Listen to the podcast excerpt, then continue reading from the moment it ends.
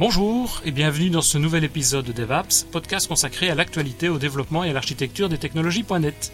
Nous enregistrons cet épisode le mardi 29 novembre 2016 et ben, pour la première fois nous sommes avec du public, des visiteurs de l'événement DevD de Mons en Belgique dont nous avons déjà parlé euh, il y a quelques temps dans ce podcast. J'en compte 2, 4, 6, 8, 10, 12, 14, 16, 10, bah 53. Voilà, 53 voilà, c'est ça.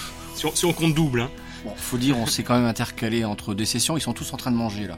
Oui, tout à fait. On a commencé même plus tôt. Ça permet de nous de terminer plus tôt aussi et de pas empiéter sur la session du, du suivant, du voisin. Donc c'est pas plus mal. Et donc effectivement, on est dans une salle de cinéma ici où on, enregistre. Et ben, vous l'avez déjà entendu, je suis accompagné de Christophe, qui est rentré de Seattle. Hein, Christophe, ça va? Bah écoute, ça va bien. Ouais, je suis déçu. Moi, franchement, je me, je me plaisais bien à Seattle. Ah, toi? le, temps était meilleur aussi, hein, parce qu'aujourd'hui. euh, Ouais, ouais, quand on est rentré, on a eu froid. Voilà. Et malheureusement, ben, aujourd'hui, on n'a pas Richard avec nous, qui n'a pas pu nous rejoindre, Euh, mais nous l'entendrons quand même, puisque c'est l'intérêt aussi des podcasts, c'est qu'on va pouvoir lui rajouter évidemment sa, rubrique des actualités en fin de, de podcast. Donc d'ici quelques minutes ou dizaines de minutes, vous allez pouvoir l'écouter sans aucun problème.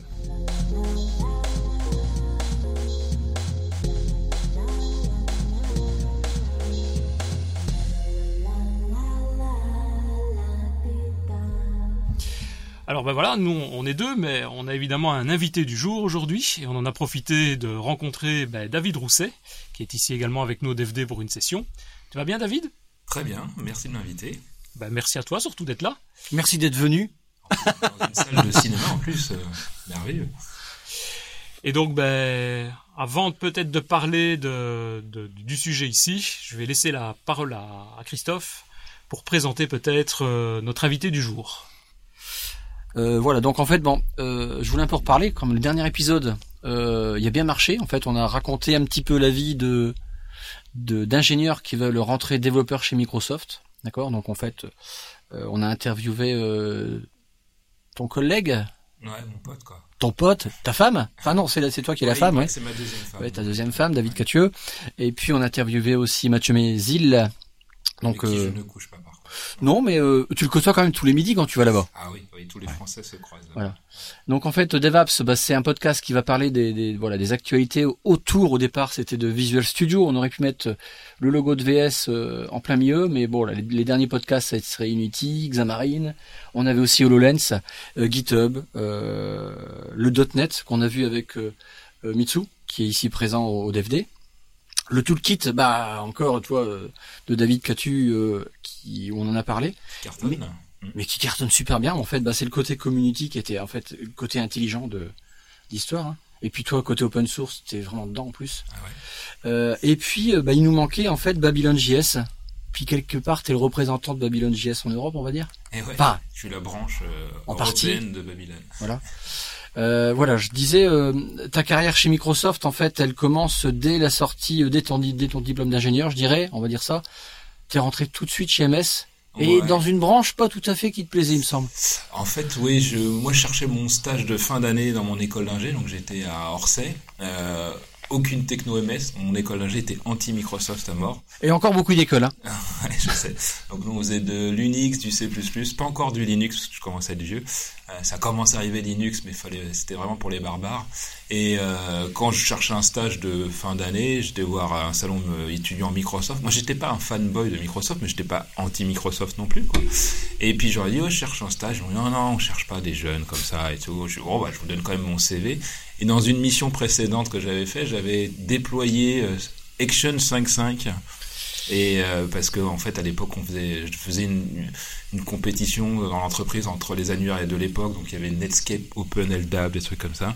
Et ils m'ont dit vous êtes déployé cette usine à gaz qui est Action 5.5 ouais. Et là elle m'a pitché Microsoft. Microsoft on a un programme pour les jeunes jeunes euh, aujourd'hui ça s'appelle Mac. À l'époque ça s'appelait Trajectoire. Et effectivement je suis parti ensuite j'étais embauché. Je suis parti me faire former trois mots frais de la princesse en Angleterre Ouais. euh, pour être certifié surtout euh, MCSD à l'époque Ouais, c'est une, une bonne période. Euh, juste après, tu as été euh, consultant pour les petites entreprises, les entreprises de développement. Ouais, en fait, je rêvais. Quand je suis rentré, mon rêve, c'était de rejoindre l'équipe des évangélistes, comme beaucoup de gens, euh, même en dehors de Microsoft. X, Et ouais. ben, il faut du temps, en fait, pour, pour faire son trou, pour montrer ce qu'on est capable de faire. Donc, je faisais du support pour les grands comptes premiers. Donc, moi, je m'éclatais parce que j'écrivais quand même beaucoup de samples de code pour les aider. Et puis ensuite, on, ce qui est rigolo dans le support, c'est qu'on peut analyser des dumps euh, avec des outils comme WinDBG, on voit la matrice, quoi, donc c'est sympa. Euh, ensuite, j'ai fait du consulting pour les éditeurs de logiciels. Euh, alors beaucoup de WPF, Silverlight, WCF, c'était l'époque du framework 3.0. N'est pas, honte, pas honte qu'avant tu as fait beaucoup de VB6. Ah ouais, alors ce qui est marrant c'est que je, faisais du dev C++ Java à l'école et j'arrive, on m'a dit bah tu seras en charge de VB6. Alors, c'est quand même impressionnant de VB6, c'est que je venais de passer euh, des heures à me connecter à une base de données Oracle sous, sous, sous Unix. Et là, on me dit, bah, tu prends l'Atari, tu drag and drop, t'es connecté. Je fais, euh, foutez de ma gueule, c'est pas possible. Déjà Dis, on est en quelle année là euh, c'est en 2000 quand je suis rentré. Euh, et ensuite, rapidement, .NET est arrivé en 2002, 2001. 2002. Et en fait, ça s'appelait Cool à l'époque. On nous disait, il y a un langage qui s'appelle Cool, qui allait devenir C Sharp en fait. Et on nous disait surtout... Euh, ne dites pas comme c'est Java, parce que aucun ingénieur qui avait bossé sur Java n'aurait de bosser sur euh, C Sharp. Et euh, je me suis mis à faire du C Sharp parce que VB.NET en fait n'a pas vraiment pris comme C Sharp dans les langages après. Bon langage. Le petit nom de C Sharp, ça aurait pu être cool, c'est ça? Le nom de code, c'était cool à l'époque, ouais. Mais tu sais que c'est le gars cool chez Microsoft. ouais, c'est ça. c'est ça qui est assez rigolo, hein, quand même. Hein. Il paraît. Oui, oui, on l'appelle Monsieur Cool. Monsieur Cool, ouais. ça a plusieurs sens aussi. on se méfie. Hein. Euh, et, puis en fait là, je trouve qu'il y a un, sacré tournant de ta carrière, puisque je vois le mot HTML5. En fait, quand j'étais embauché chez euh, DPE, qui s'appelle aujourd'hui DX, pour être évangéliste, on m'a dit tu seras évangéliste cloud, sachant que personne n'était capable de définir ce que c'était, personne ne savait ce que c'était. Tu sais encore maintenant un peu du mal. donc c'est quoi le cloud? Enfin, Je sais pas, c'est l'avenir de Microsoft, c'est génial. Euh, ensuite, on m'a dit tu feras du VSTO, donc ça j'en faisais déjà quand j'en faisais du support, du Silverlight, euh, et euh, tout ce qui est ASP.NET et SharePoint. Donc tu vois, c'était le welcome, euh, les welcome pack. Moi, je m'en foutais. J'étais tellement content d'arriver chez DPE que je m'occupe de tout. J'ai beaucoup, beaucoup évangélisé Silverlight avec le destin qu'on connaît malheureusement après, mais ça, c'est pas forcément que notre, notre fait. Et ensuite, quand on a appris que Windows 8 allait mettre un, un focus fort sur HTML5, j'ai décidé de me former, de prendre ce sujet-là. Et forcément, ça n'a pas toujours été bien perçu quand j'allais revoir les grands comptes que j'avais évangélisés sur Silverlight pour dire euh, ah, maintenant, il faudrait plutôt faire du HTML5, ça passait moyen, mais bon. C'est aussi l'évolution des marchés informatiques. Hein. On peut dire que ça a été un virage, le HTML5 dans Windows 8 pour Microsoft, avec du recul maintenant? Euh, Je pense que ça a été mal géré. Bon, c'est pas une grande surprise. Dans pas le mal géré. Je parle du côté positif ou d'un seul coup. C'était euh, positif pour, pour étendre la plateforme, mais comme en fait on a fait une erreur, je pense, en, disant bah il y avait euh, un support de XAML, les développeurs .NET, on, pas, on pensait qu'on n'avait pas forcément besoin de beaucoup communiquer avec eux, puisqu'ils maîtrisaient déjà en grande partie Silverlight, WPF, c'était facile pour eux normalement d'aller vers euh, la plateforme. WinRT était certes plus limité que Win32, mais c'était, ils pouvaient le mettre en place. Mais en fait, comme la vraie nouveauté c'était HTML5, on a passé beaucoup de temps à expliquer, évangéliser HTML5. Du coup, la perception des gens, c'est à Microsoft, euh, finalement, ils s'occupent pas de moi puisque à chaque fois qu'ils prennent la parole en conférence, ils parlent de HTML5. Donc on a essayé de corriger le tir après. Au début, on n'était pas forcément libre de ce qu'on pouvait faire en France. C'est très piloté par la Corp. Et ensuite, on, a, on leur a fait le retour. Vous savez, notre communauté, euh, il faut aussi la, bichonner, leur envoyer des messages positifs, leur dire qu'on travaille dessus. Et donc ça, a évolué un peu après, euh, surtout après le départ de Sinovsky en fait. Ah c'est lui qui a beaucoup changé les choses par rapport à la plateforme Windows. Ouais, en fait, il, avait un track record énorme, c'est que euh, il avait euh, euh, corrigé le désastre industriel de Vista. En, sortant Windows 7, ouais, il avait sorti la nouvelle version d'Office où tout le monde disait vous êtes des malades de changer l'interface d'Office, vous allez vous planter. On n'a jamais autant vendu que depuis qu'on avait changé l'interface. Donc, le mec, deux super histoires, les deux grands produits phares de Microsoft, il, les, il les maîtrise. Donc, je pense qu'il a eu carte blanche.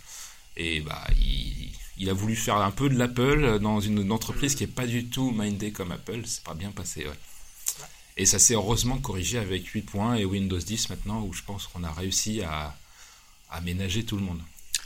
Et il semble que c'est pas terminé. Mais c'est pas le sujet. Et puis maintenant, bah, tu, es en France, tu es positionné chez Microsoft France, mais ça c'est juste l'étiquette. Ouais, c'est mon bureau. Ton corps est en France, mais alors ton esprit est à Seattle. Oui, alors euh, j'ai eu beaucoup de propositions d'embauche des Américains pour aller vivre aux États-Unis. Ensuite, euh, pour des raisons personnelles, vous savez que moi j'ai un petit, un petit loulou qui a des problèmes de santé, donc euh, je veux pas aller vivre aux États-Unis. Au bout de trois propositions d'embauche, on me disait quand même ça se fait pas de refuser tout le temps. Je ben, moi, j'y peux rien, hein, je puis je suis bien en France, donc donc ils ont fini par créer un poste pour moi. Enfin, c'est surtout David Catu, en fait, on lui a dit, bon, maintenant, tu as un trop haut niveau chez Microsoft pour, euh, pour être que contributeur individuel.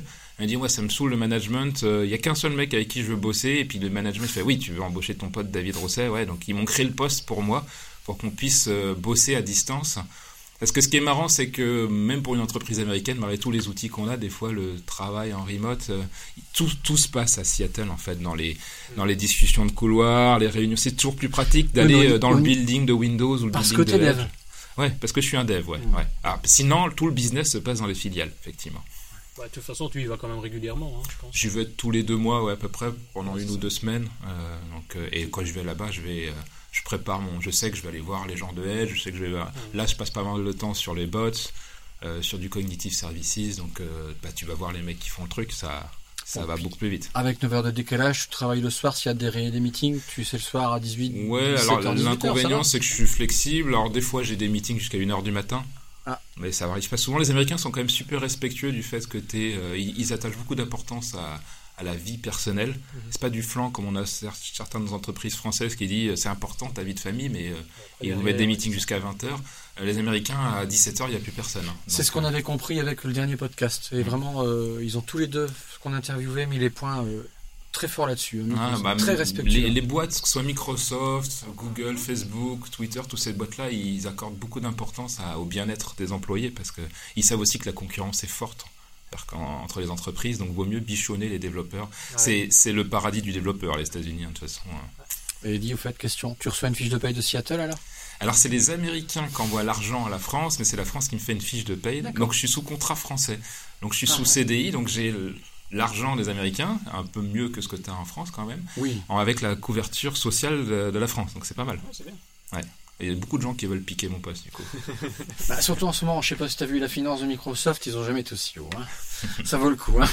Non, il suffit de créer d'autres postes comme toi. C'est pas, on Ouais, ouais. ton poste. Mais en fait, c'est ce que je dis, moi, en interne, souvent les gens, et souvent les, les ingénieurs support, euh, ils sont un peu, genre, ils sont dans la mine, ils disent qu'on n'est pas valorisé, c'est compliqué. Je pense que des boîtes comme Microsoft, tu as suffisamment euh, d'opportunités pour... euh, si tu traces ta route et tu bosses bien et que tu montres ce que tu sais faire, euh, en général, tu as des opportunités qui s'ouvrent. Il faut savoir prendre les bonnes opportunités. Ensuite, on dit chez Microsoft que si l'opportunité n'existe pas, tu peux la créer. Bon, c'est un peu facile à dire ça parce qu'il faut vraiment quand même beaucoup bosser, mais rien ne t'empêche. Il y a des, moi j'ai des copains qui sont partis aux États-Unis. À un moment donné, ils disaient à des chefs en disant il manque ce type de rôle pour l'exécuter correctement dans le business, etc. Moi, j'imaginerais un rôle comme ça. Le mec il fait t'as raison. D'ailleurs, je t'embauche pour le faire. Donc des fois, il y en a ils créent leur propre rôle sur mesure. C'est peut-être un peu ce qui, on va le voir ici, ce qui va se passer avec le sujet du jour, puisque donc euh, bah, on a la chance de t'avoir aujourd'hui pour nous parler. On, l'a déjà cité du, sujet, c'est Babylon JS. Donc euh, bah, pour ceux qui sont DFD ce matin, tu as déjà fait une session sur le sujet en question, mais pour les autres, ou bien pour ceux qui ont choisi une autre session, est-ce que tu peux nous dire rapidement ce que c'est? Parce que moi, en tout cas, personnellement, tout ce qui est 3D, le- c'est un domaine qui m'est un peu inconnu, mais je suis toujours fasciné en tout cas par les résultats. quoi. Ce qu'on voit, euh, les résultats visuels, effectivement, ce qu'on peut montrer. Donc, euh, Ouais, c'est facile d'épater avec la 3D, ouais. Ouais. Mais Alors Babylon GS, je dirais, c'est alors ce qu'on voit là, c'est euh, la ville de Babylone. Il manque un E. D'abord, c'est pas ça. non. D'accord, on est bien d'accord. Euh, Babylone, euh, c'est ni ça. Presque. Quoique, Babylone 5, qui était un feuilleton dans les années avant 2000, en 80, il y a eu 5 saisons. Je sais pas si vous connaissez, moi j'ai été voir. Euh, euh, donc c'est pas ça non plus. Maintenant, comment est venu Alors j'ai un petit peu creusé, je me suis renseigné à droite à gauche. Alors en fait, Babylone, il a été créé par. euh, D'abord, avant d'arriver à Babylone, pardon, il y avait la société Vertis à À David. Toulouse Ouais. de Monsieur Catueux, et donc euh, il avait un moteur qui s'appelait Nova. À ce moteur-là, Donc l'idée vient de quoi? De cette société de... David, de il a, il, il- je pense qu'il est né avec un moteur 3D dans, le, dans, dans la tête? tête, quoi, et puis il code de la 3D depuis quasiment tout petit, euh, sur des Amiga, enfin sur, euh, il vient de la démocène, donc ceux qui viennent de la démocène, ils, ils savent ce que c'est. Mais il a une formation de mathématicien, je pense. Ouais, il a fait, euh, lui, il a pas fait de l'informatique à l'origine, il a fait une, euh, un master ou Master ou 2 en, en maths. truc comme C'est ça. un matheux, quoi. Ouais. Il a pas l'air comme ça, parce qu'il a pas l'air très fufute, mais euh, Et, euh, Non, mais quand tu Mais il est moins con qu'il en a l'air, en ouais, non, non, je veux Pas pas beaucoup, pas du tout. je veux qu'il l'entende. Euh, alors en fait voilà, là, il avait créé la société Vertis avec Michel Rousseau, que- Ouais. qui est un ex-collègue à toi mais que tu croises tous les jours, Ouais, qui est dans le Ah, même open space que moi. ouais. euh, qui est le designer. Ouais, l'artiste 3D. Le, peintre avec ses crayons de couleur en 3D. Donc lui, c'était l'artiste et puis il y avait le moteur Nova. en fait, voilà, la société, c'était juste vraiment pour vendre ce moteur, commercialiser un moteur, parce qu'en fait, il y avait déjà une entreprise derrière qui est très connue, qui existe encore, qui s'appelait BeWise. Ouais, c'était la société de service. Voilà. Euh, alors ensuite l'évolution, enfin je parle au niveau de David et puis de toi, hein, du, moteur, c'est qu'il y a eu le Silverlight avec le Xana qui est sorti une époque et là euh, bah, il y a eu une adaptation du moteur Nova. Euh, parce qu'il faut savoir que Nova était écrit au-dessus de DirectX mais en C Sharp.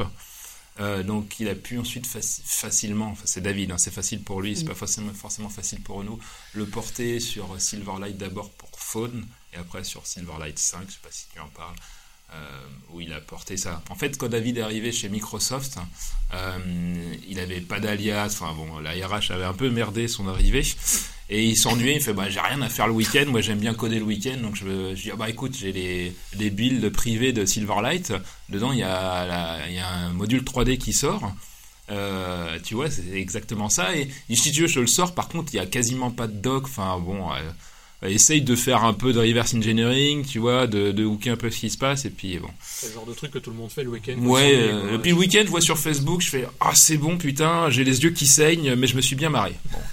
et je me dis, il me dit, je vais te montrer un truc cool euh, lundi. Alors moi, je m'attendais à voir un cube qui tourne, quoi. Je me suis dit, euh, s'il a fait un cube qui tourne, déjà, je serais impressionné.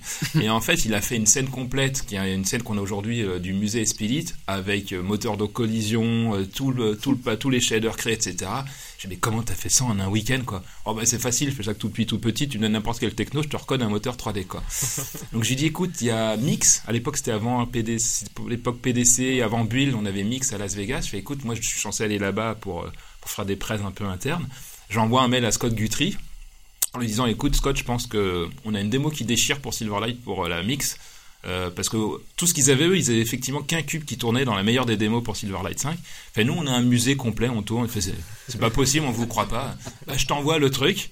Et du coup, le mec, ils étaient sur le cul, fait bon bah, on invite ton pote. Euh, à Las Vegas, sachant qu'il n'avait même pas encore d'alias Microsoft, c'est-à-dire qu'on lui envoyait son truc à live.fr, donc il disait ah c'est qui le mec là avec live.fr là, donc il le dégageait. Donc un temps j'avais imaginé me faire passer pour lui comme je m'appelais pour David et tout le monde nous confondait. On disait ouais en fait c'est moi qui ai tout créé, mais bon, ça serait vu je pense. Euh, ce moteur-là en fait il a été abandonné, mais il l'a utilisé pour un jeu. On en parlera peut-être après. Je crois que c'est ce moteur-là. Ouais. Euh, et en fait, voilà, le gros virage, c'est IE11. Parce que dans IE11, on a un moteur WebGL. Exactement. Donc nous, euh, quand on n'avait pas WebGL, euh, on, faisait un peu la mauvaise foi Microsoft. Je sais pas si vous vous souvenez, en disant WebGL, c'est pas bien, il y a des problèmes de sécurité, tout ça, machin. Alors qu'on rêvait de le pouvoir l'avoir. Et, quand, époque.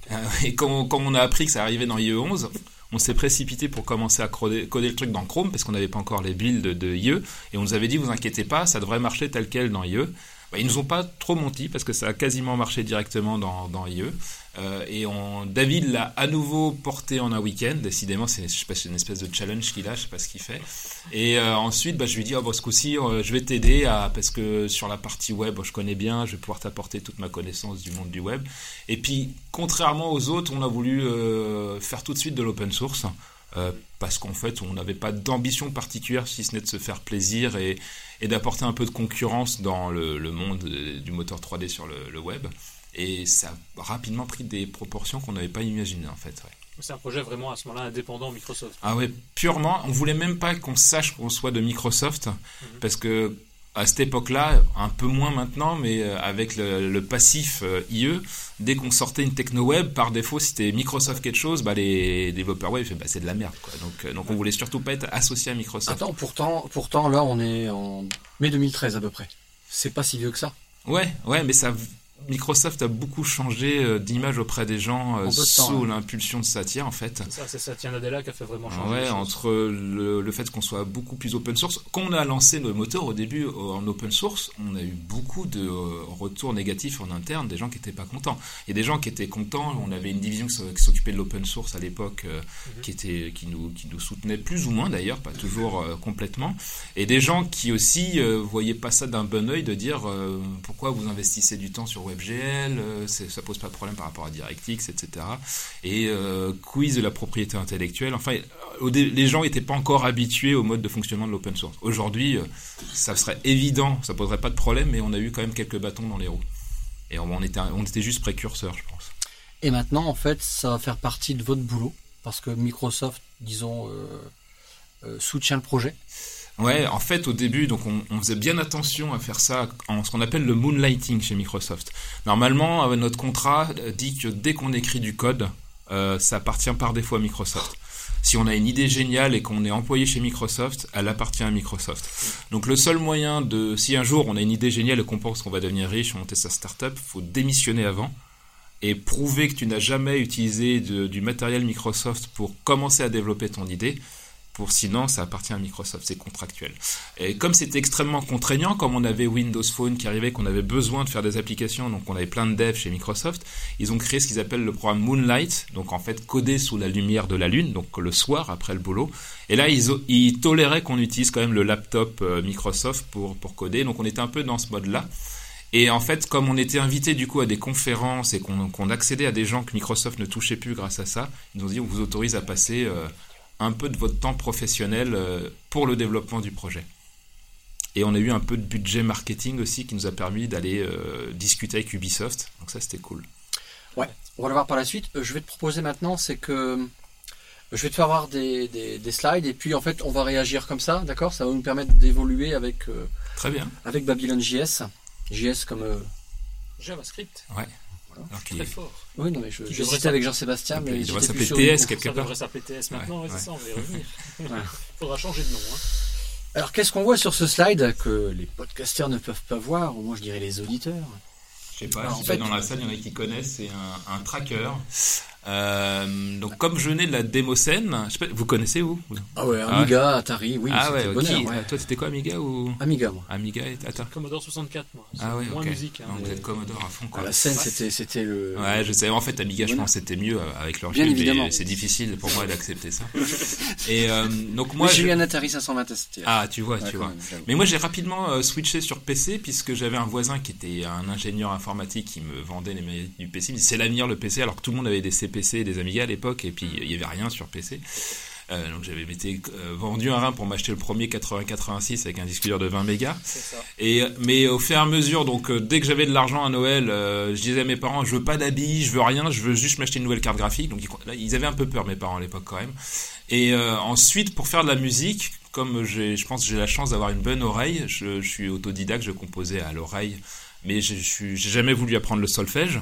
Ça, c'était un, un tracker multipiste sur 64 euh, souvent euh, lignes, même maintenant pour les étendre. Mhm. Et en fait, ça me paraissait vachement simple euh, d'usage. Donc on avait des instruments. les formats à l'époque c'était .mode, .s3m pour Future Crew. et en fait, je composais de la musique pour mon groupe de démo. Je codais un peu, mais je composais surtout la musique. Ça reste du code de la musique, même le solfège c'est du code, tu sais. Ouais, en fait, la musique c'est des mathématiques. Hein, Exactement. Hmm. C'est bien rythmé. Donc pourquoi on, parle de, de musique? Parce que si je vais à la suite, tu vas me parler un peu de ça Ouais, alors ça. Qu'est-ce qu'on voit Là, on voit en fait une sorte d'île avec des lapins. C'est Worldmonger.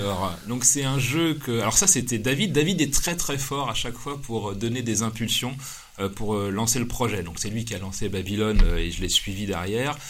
Et là, il était manager de l'équipe de Les Évangélistes à l'époque et il dit Ouais, si on veut motiver les gens à faire des apps pour notre plateforme, il faut faire des events, il faut qu'on se retrouve entre développeurs. Et donc, il a créé les Dev Kings. Euh, où on se retrouvait tous. C'était avant que ça s'appelle maintenant des hackfest ou des hackathons, c'était le principe. On se retrouvait. Hackfest, ouais. on se retrouvait dans un sous-sol, euh, comme des LAN parties, comme la bonne époque on était entre geeks. Euh, et puis on, s'est dit, ça serait cool que nous aussi on fasse une app pour, pour le concours, pour montrer que bah voilà, on, sait coder aussi et qu'on les accompagne. Donc lui, il adore les jeux de les, les jeux type Populous ou des trucs comme ça, que moi je déteste personnellement. David et moi, on n'est pas forcément d'accord tout le temps sur les jeux vidéo, quoi. C'est un fan de World of Warcraft et moi j'ai beaucoup de mal avec ce jeu-là. On a entendu ça dans votre dernier Ouais, on a un podcast, là-dessus, on a dédié un peu à ça. Et je suis fan de VR, il, trouve que ça sert à rien à VR. Enfin, il est bizarre comme garçon. Et toujours est-il que moi je lui dis, bah, ce serait cool de faire un jeu, parce que malgré tout, concevoir un jeu, c'est quand même super fun. Mhm. Et on s'est lancé dans ce projet. Et pour le porter, en fait, pour le faire, il dit, bah, je vais porter Babylone pour WinRT comme c'était quand même un sous-ensemble de ce qu'il y avait dans Silverlight. Et moi, moi j'ai dit, moi, ce que je propose, c'est essayer de refaire la musique, parce que je faisais euh, la musique à l'époque de la démo scène.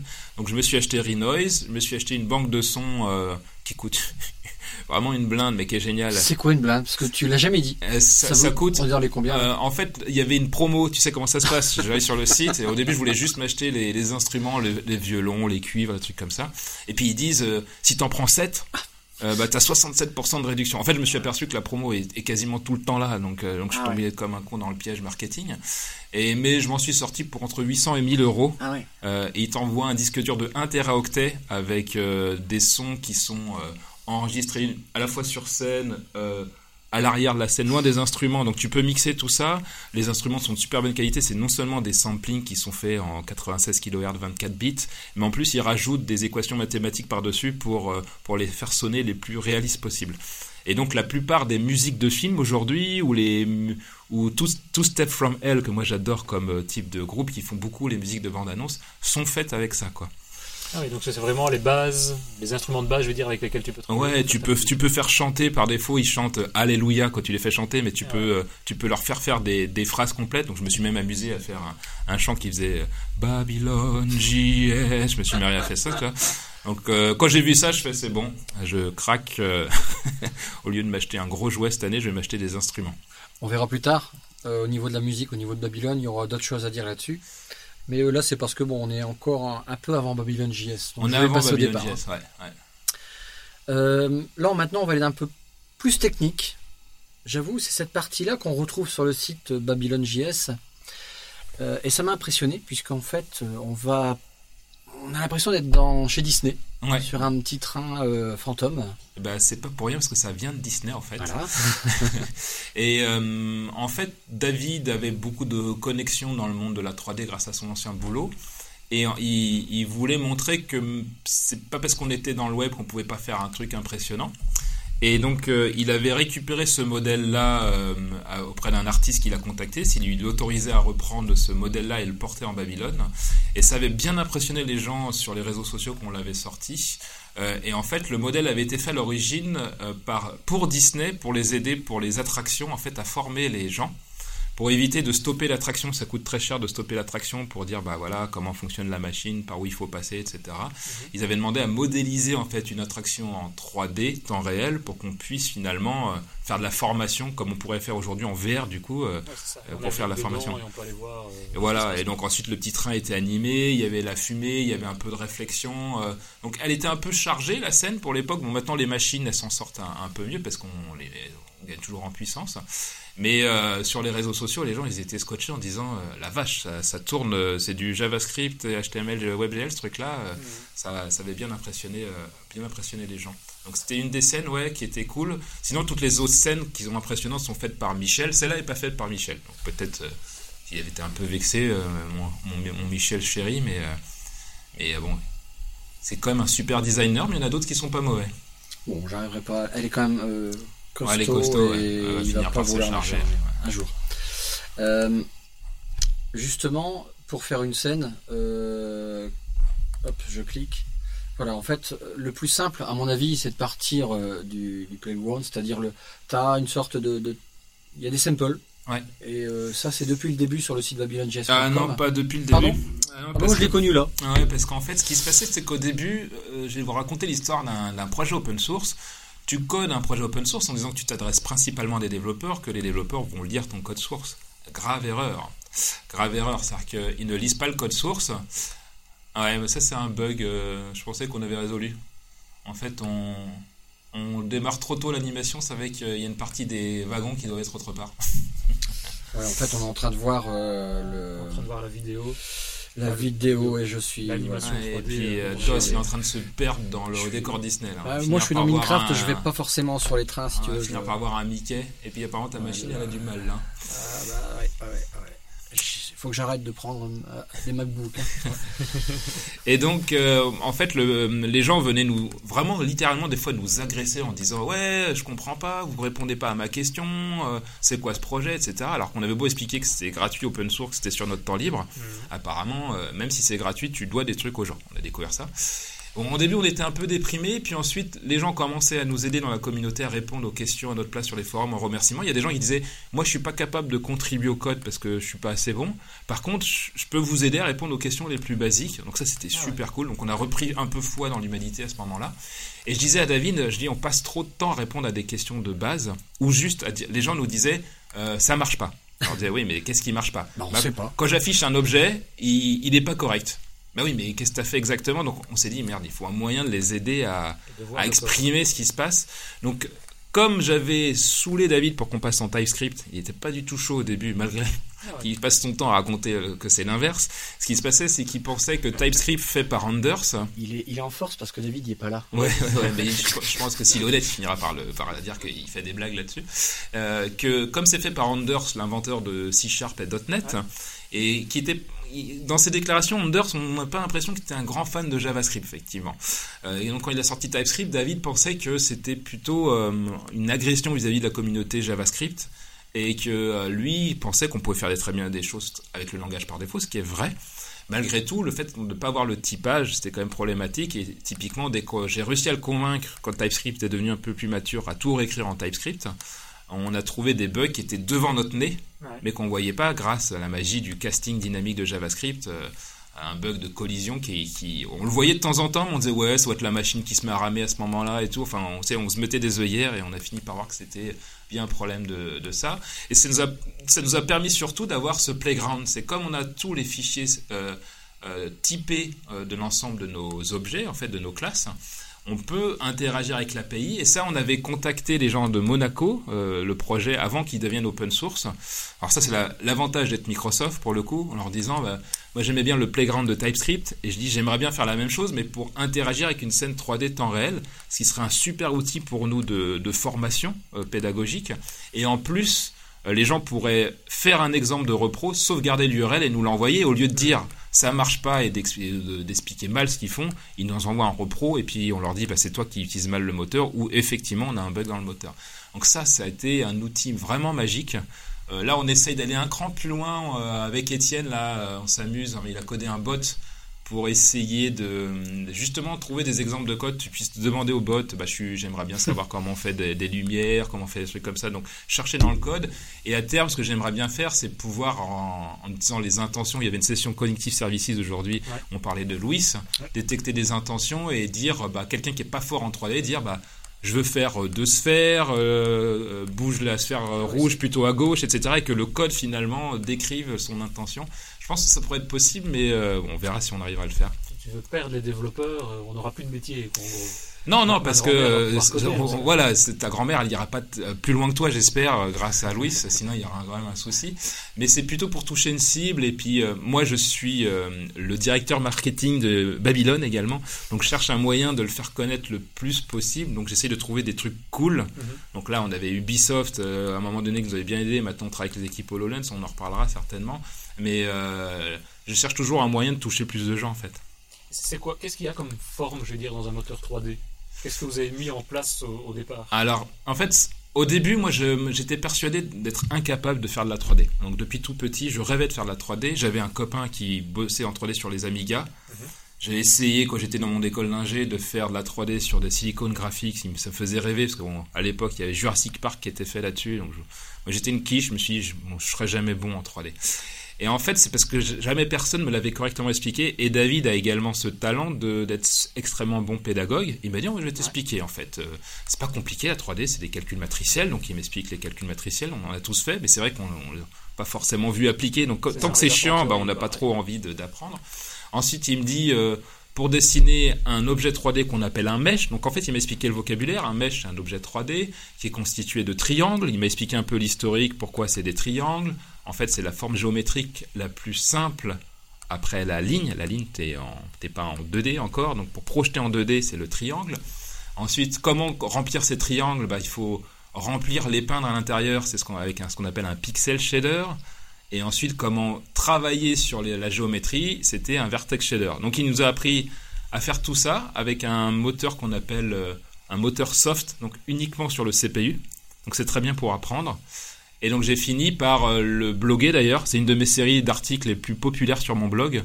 C'est comment faire un moteur 3D de zéro euh, qui marche que sur le CPU. Aujourd'hui, ça n'a aucun intérêt, mais c'est mortel pour apprendre en fait, sans utiliser le GPU. Donc, tu comprends toutes les bases de la 3D comment tu fais la projection dans les, de l'espace 3D à l'espace 2D, les calculs matriciels, tout, ces genres, tout ça, ce genre. l'aspect mathématique des choses pour Voilà. à quelque chose. Et, et expliquer comme lui m'a expliqué, je l'ai retranscrit euh, et Ouais. il y a plein de gens qui ont compris comment ils font. Ils l'ont porté en Java, en WPF, ils l'ont porté dans plein de versions différentes. quoi. Ça, ça se trouve quoi sur ton blog? Sur mon blog, ouais. Sur vous allez sur davrous.com et euh, j'ai une série de 6 ou 7 tutoriaux où je montre le code en TypeScript, JavaScript et C Sharp. Et tous les moteurs 3D, parce que je t'ai dit, moi je connais pas grand chose à ça, tous les moteurs 3D font en gros la même chose. Ils ont tous la même base. Ensuite, ils ont euh, forcément euh, du génie plus ou moins important sur l'optimisation, sur comment exploiter au mieux les ressources de la machine, sur la simplicité d'utilisation, sur tout le pipeline qui est derrière, comment tu intègres ce qu'on appelle des assets, donc euh, les objets 3D, comment tu intègres les effets spéciaux, parce qu'aujourd'hui dans les jeux vidéo, tout le monde maîtrise les bases d'un moteur 3D. Euh, par contre, quand tu prends le moteur Unreal ou ce genre de moteur, ils ont toute une ribambelle d'effets graphiques intégrés ou de ou d'optimisation pour les différentes plateformes qui sont faites pour toi. Et donc c'est là-dessus qu'ils vont se différencier sur, sur les services ajoutés en fait qu'il y a dans le moteur 3D. Mais ils ont tous exactement les mêmes bases hein, que- qui sont d'ailleurs décrites dans ma série de série de blogs. Pub, moment pub, badoum ba. Excellent. Euh, voilà, donc ça, c'est vraiment le truc personnellement que je conseille. euh, Le playground, ouais. Ah ouais, vraiment. Là, on apprend, on, on touche en temps réel, on voit tout de suite le résultat. Et en plus, comme tu l'as montré dans ta session, en fait, euh, on a l'IntelliSense. Ouais, ça voilà, c'est le ça- player Monaco qui est top pour ça. C'est vraiment excellent. On a un petit goût de Visual Studio. Voilà, qu'est-ce que tu peux me dire là-dessus? Bah c'est Minecraft, un truc qu'on a racheté, euh, rien un dire. truc qu'on a racheté pas cher. En fait, tu, tu peux pas dire grand chose parce que voilà, voilà, pour te dire que moi je connaissais rien en fait en, en Babylon JS et puis voilà, en deux heures j'ai fait ça, je me suis amusé. Alors, il n'y a pas pire que ce code-là, c'est-à-dire qu'il n'est pas du tout optimisé, il n'y a rien du tout. Et ça me fait penser à une session qu'avait fait euh, Ouais, Tech Days. il y a deux ans en arrière où il était parti voilà de on peut partir d'un truc euh, fait comme ça en, en deux heures et on va vite se rendre compte qu'on va être bloqué puis en fait tout doucement il met les briques en place d'un moteur 3D et puis et puis la fluidité et il a fait quelque chose d'assez sympa Euh, le code en gros c'est ça moi euh, il y a alors oui il y a des pages JavaScript mais dedans je mets c'est un peu le, le playground et puis j'étais mettre des blocs j'étais mettre des textures Mhm. basta terminé C'est en cool, plus. tu fais un bon retour. En fait, il faut savoir que quand vous faites du WebGL, en fait, vous faites quasiment pas de HTML. hein. La plupart du temps, vous décidez dans un canvas 3D, donc vous faites que du pur code. En finalement, que ce soit du JavaScript, du C Sharp, du C++, on, on s'en fout un peu, quoi. hein. Donc là, tu vois, on n'entend pas la musique parce que je ne sais pas pour quelle raison elle n'est pas jouée. Mais après, j'ai même interagi. Et là, j'ai même fait bouger le bonhomme. Regarde, Regarde, c'est extraordinaire. Mais Je par- vais- il, bouge, mais peut-être par Alors, j'appuie sur Z parce que c'est la touche par. Et voilà Ah, l'effet bouger la extraordinaire. test. Voilà. alors Après, je me suis arrêté parce que j'avais pas que ça, mais elle peut même tourner. Bonjour. Ah, pour les auditeurs, vous voyez pas, mais c'est un rendu incroyable. Je crois que c'est une des meilleures démos. Babylone que. Et retour à la case départ, c'est quand même quelque chose. je pense que Minecraft, on est dans la merde, nous, on va devoir. Non, en je vais je- conseiller à vite revendre Minecraft parce que là, je tu vas pense que je vais postuler chez Mojang. Il n'y a pas photo. Là, Non, mais tu vois ce que ça. tu as fait, c'est le parfait exercice qu'il faut faire pour apprendre. C'est que tu démarres, tu vas faire des erreurs parce que tu sais pas, ouais, toutes les techniques d'optimisation de de draw call que j'expliquais dans ma session, de grouper les objets, etc. Et ben au fur et à mesure, par itération, tu vas améliorer les perfs et Voilà, euh, et puis tu peux demander de l'aide sur les forums. Toutes ces problématiques sont quand même bien décrites. Et c'est le seul moyen d'apprendre, c'est de se lancer sur un petit un petit jeu. Et ou un petit malheureusement, la session de- de- d'Etienne, Etienne Margraff, elle n'était pas enregistrée. Ah ouais. Et c'est dommage parce qu'en fait, il est parti quasiment de ce que j'ai fait, parce que je me souviens quand je l'ai fait, je lui ai fait voir, il m'a dit, je peux m'en servir pour la session de cette base-là. Regarde, même la tête bouge. Regarde, Ouais, c'est surtout ça qui est c'est le truc de ouf. C'est la tête qui Et se sépare du corps. T'as remarqué la texture transparente Pour ça, ceux qui ne voient pas, imaginez un, Pix- un Pixar en temps réel quasiment. Oh. C'est Je crois que j'ai un petit bug. On essaiera de mettre la vidéo en même temps, ceux qui veulent le voir. Euh, Voilà.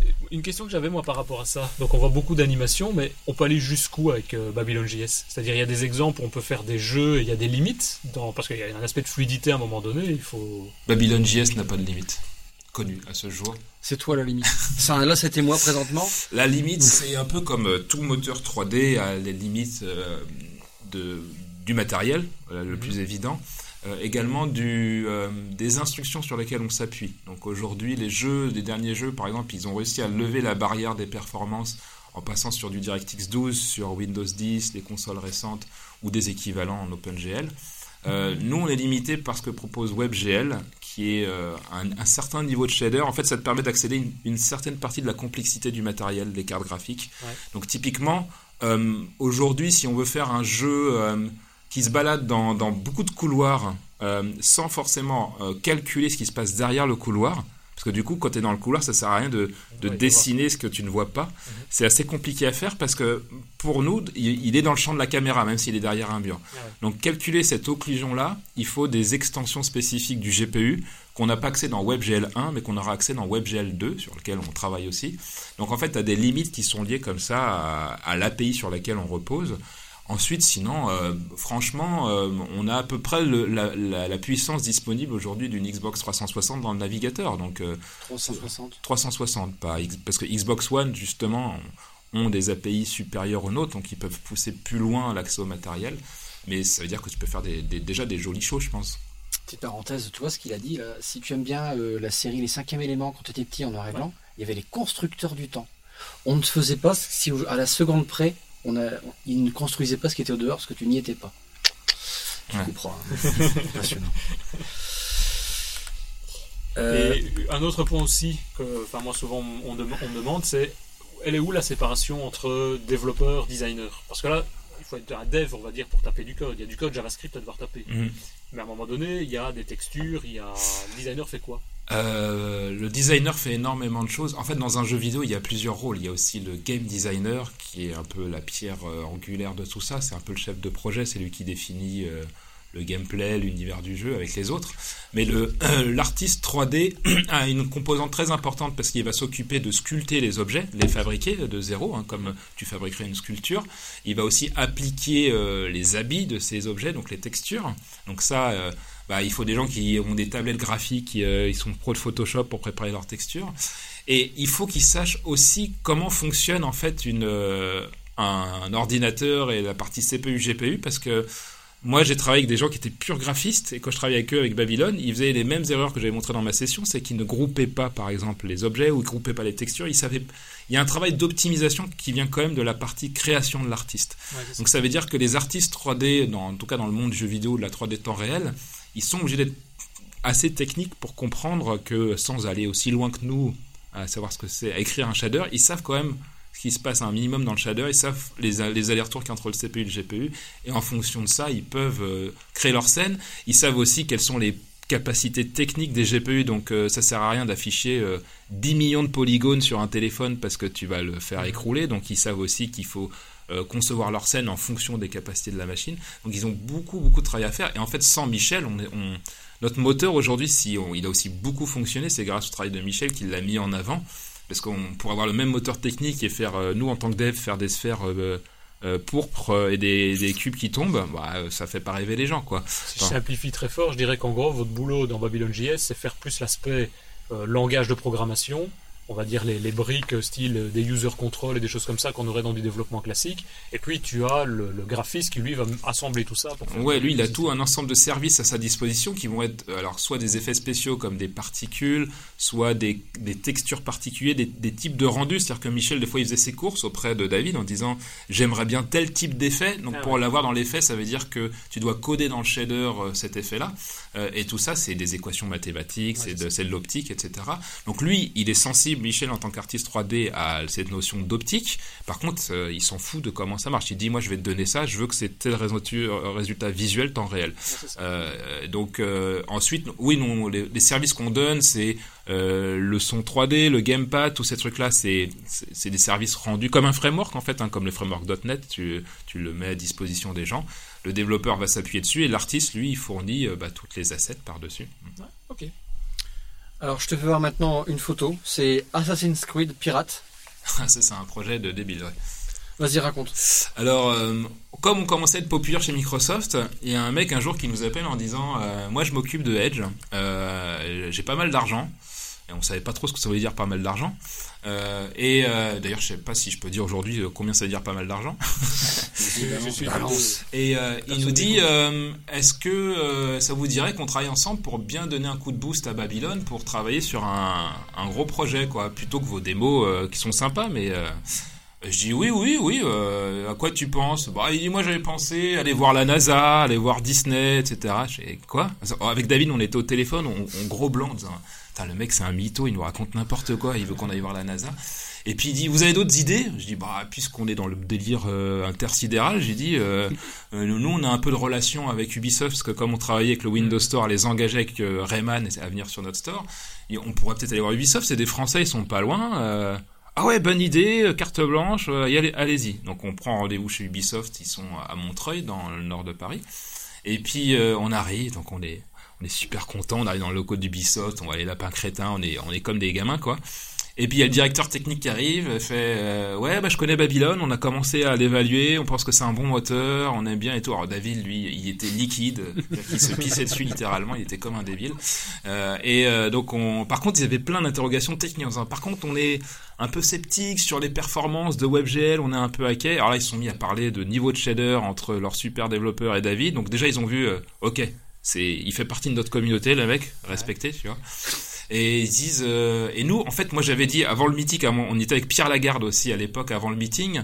Je dis moi euh, mon objectif mais c'était un- j'avais déliré quoi. Mon objectif je veux repartir avec la licence Assassin's Creed quoi. Alors euh, ils nous avaient parlé d'un petit jeu genre un espèce de paf le chien like et tout qui nous avait ouais j'étais- je déteste ce genre de jeu ouais ouais ouais en fait bon, en même temps rien qu'Ubisoft en lui-même c'était déjà cool quoi et donc il nous parle du, euh, il nous parle du petit jeu et tout. Je dis euh, ouais, mais enfin ça pose problème quoi, Bah, parce que nous les mecs aux États-Unis ils veulent voir un, un truc qui existe déjà pour voir des assets. Là c'est un jeu en cours de construction, ça a l'air bien, hein, mais euh... puis je me tourne, il y avait une affiche Assassin's Creed, je fais ça par exemple, ce serait pas mal quoi. Du... Ça, ça, ça, ça a de la Et là, je, je m'attendais à me faire, mais vous êtes complètement malade. Et le mec, il fait, ouais, en fait, on y avait pensé effectivement. euh, ça tombe bien que vous en parliez. euh, on aimerait bien faire une expérience, un mini-jeu dans le navigateur. Euh, oh là là, on est sorti de là, mais on est, je pense qu'on touchait plus terre, quoi. Et, euh, et d'habitude, les projets qu'on faisait avec d'autres personnes, on passait un temps monstrueux à leur expliquer comment marchait le moteur.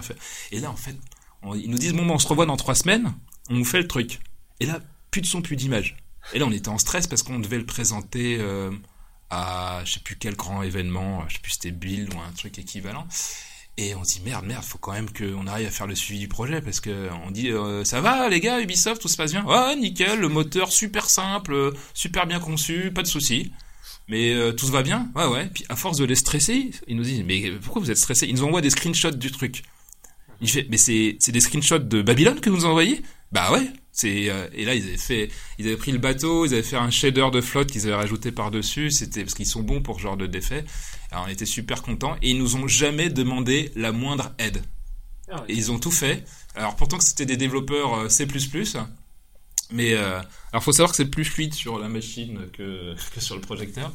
Mais euh, donc c'est des assets qui sont tirés du jeu en fait. Et c'était alors l'idée c'est qu'ils voulaient pas faire un jeu complet euh, parce qu'ils avaient peur de la propriété intellectuelle de de, de l'image que ça avait. Ils voulaient juste faire un test de R&D avec nous. Mhm. Euh, mais euh, moi, ça m'a permis de prouver ensuite aux gens que j'ai engagés. Je dis, regardez, ce que fait Ubisoft en trois semaines, c'est quand même super cool.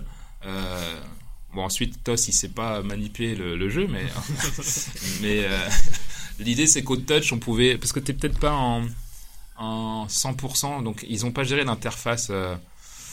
C'est pas des webeux, donc en fait, ils ont tout fait un peu en position absolue. Je suis ni joueur web là même. Ouais. Mais bon, l'idée c'était de passer dans des cercles avec un Mais temps, un temps, le temps minimum nécessaire et de faire un peu un concours sur les réseaux sociaux sur le meilleur temps. Je voudrais descendre, mais Tu voilà. peux, en fait. tu peux changer la météo, tu as des boutons de contrôle et tout. Donc là, on était euh, ultra contents et ça nous a permis de, euh, moi, en- de d'être convaincu qu'il y avait un avenir de la 3D temps réel et d'une forme de jeu sur le web, de, de le prouver. Que maintenant, on, on a arrêté de me dire euh, la 3D sur le web, c'est pas performant. Euh, et ensuite, ça m'a permis, ça nous a permis d'être vachement plus connus euh, en interne et en externe. C'est vrai quand on voit ça, euh, il n'y a, plus rien à prouver quand t'as- ah, une animation comme ça ou un jeu comme ça qui, qui sort. quoi. Bah ouais, tu vois le et, et là typiquement les effets graphiques dont on parlait tout à l'heure. Là, c'est intéressant parce que c'est plus un développeur qui, enfin, c'est un développeur un peu spécial. Les gens qui font les shaders, comme tu vois le, Mhm. le shader d'eau là, qui est très beau. Euh, il a une sensibilité euh, un peu artistique, mais surtout il est très très bon en mathématiques euh, pour savoir modéliser ce, ce genre de, de mouvement. Donc c'est un développeur pas comme nous on a l'habitude d'être, on va dire, Ouais, on est un ça. peu s'appuyé sur des services, mais lui il va, il fait des Ouais, effets spéciaux quoi, tous les effets spéciaux et on t'en parlait, des, certains moteurs 3D, t'arrives, tu dis, tu drag and drop l'eau sur ton truc et t'as directement ça, tu vois. Oui, ça vous n'avez pas vous dans Babylon JS. Nous, on n'en est pas là. euh, un jour, peut-être qu'on aura des librairies. On a un peu de librairies de matériaux. Donc, maintenant, on a un, un shader d'eau qui est moins évolué que celui-là, mais on en a un qui vient de Worldmonger d'ailleurs.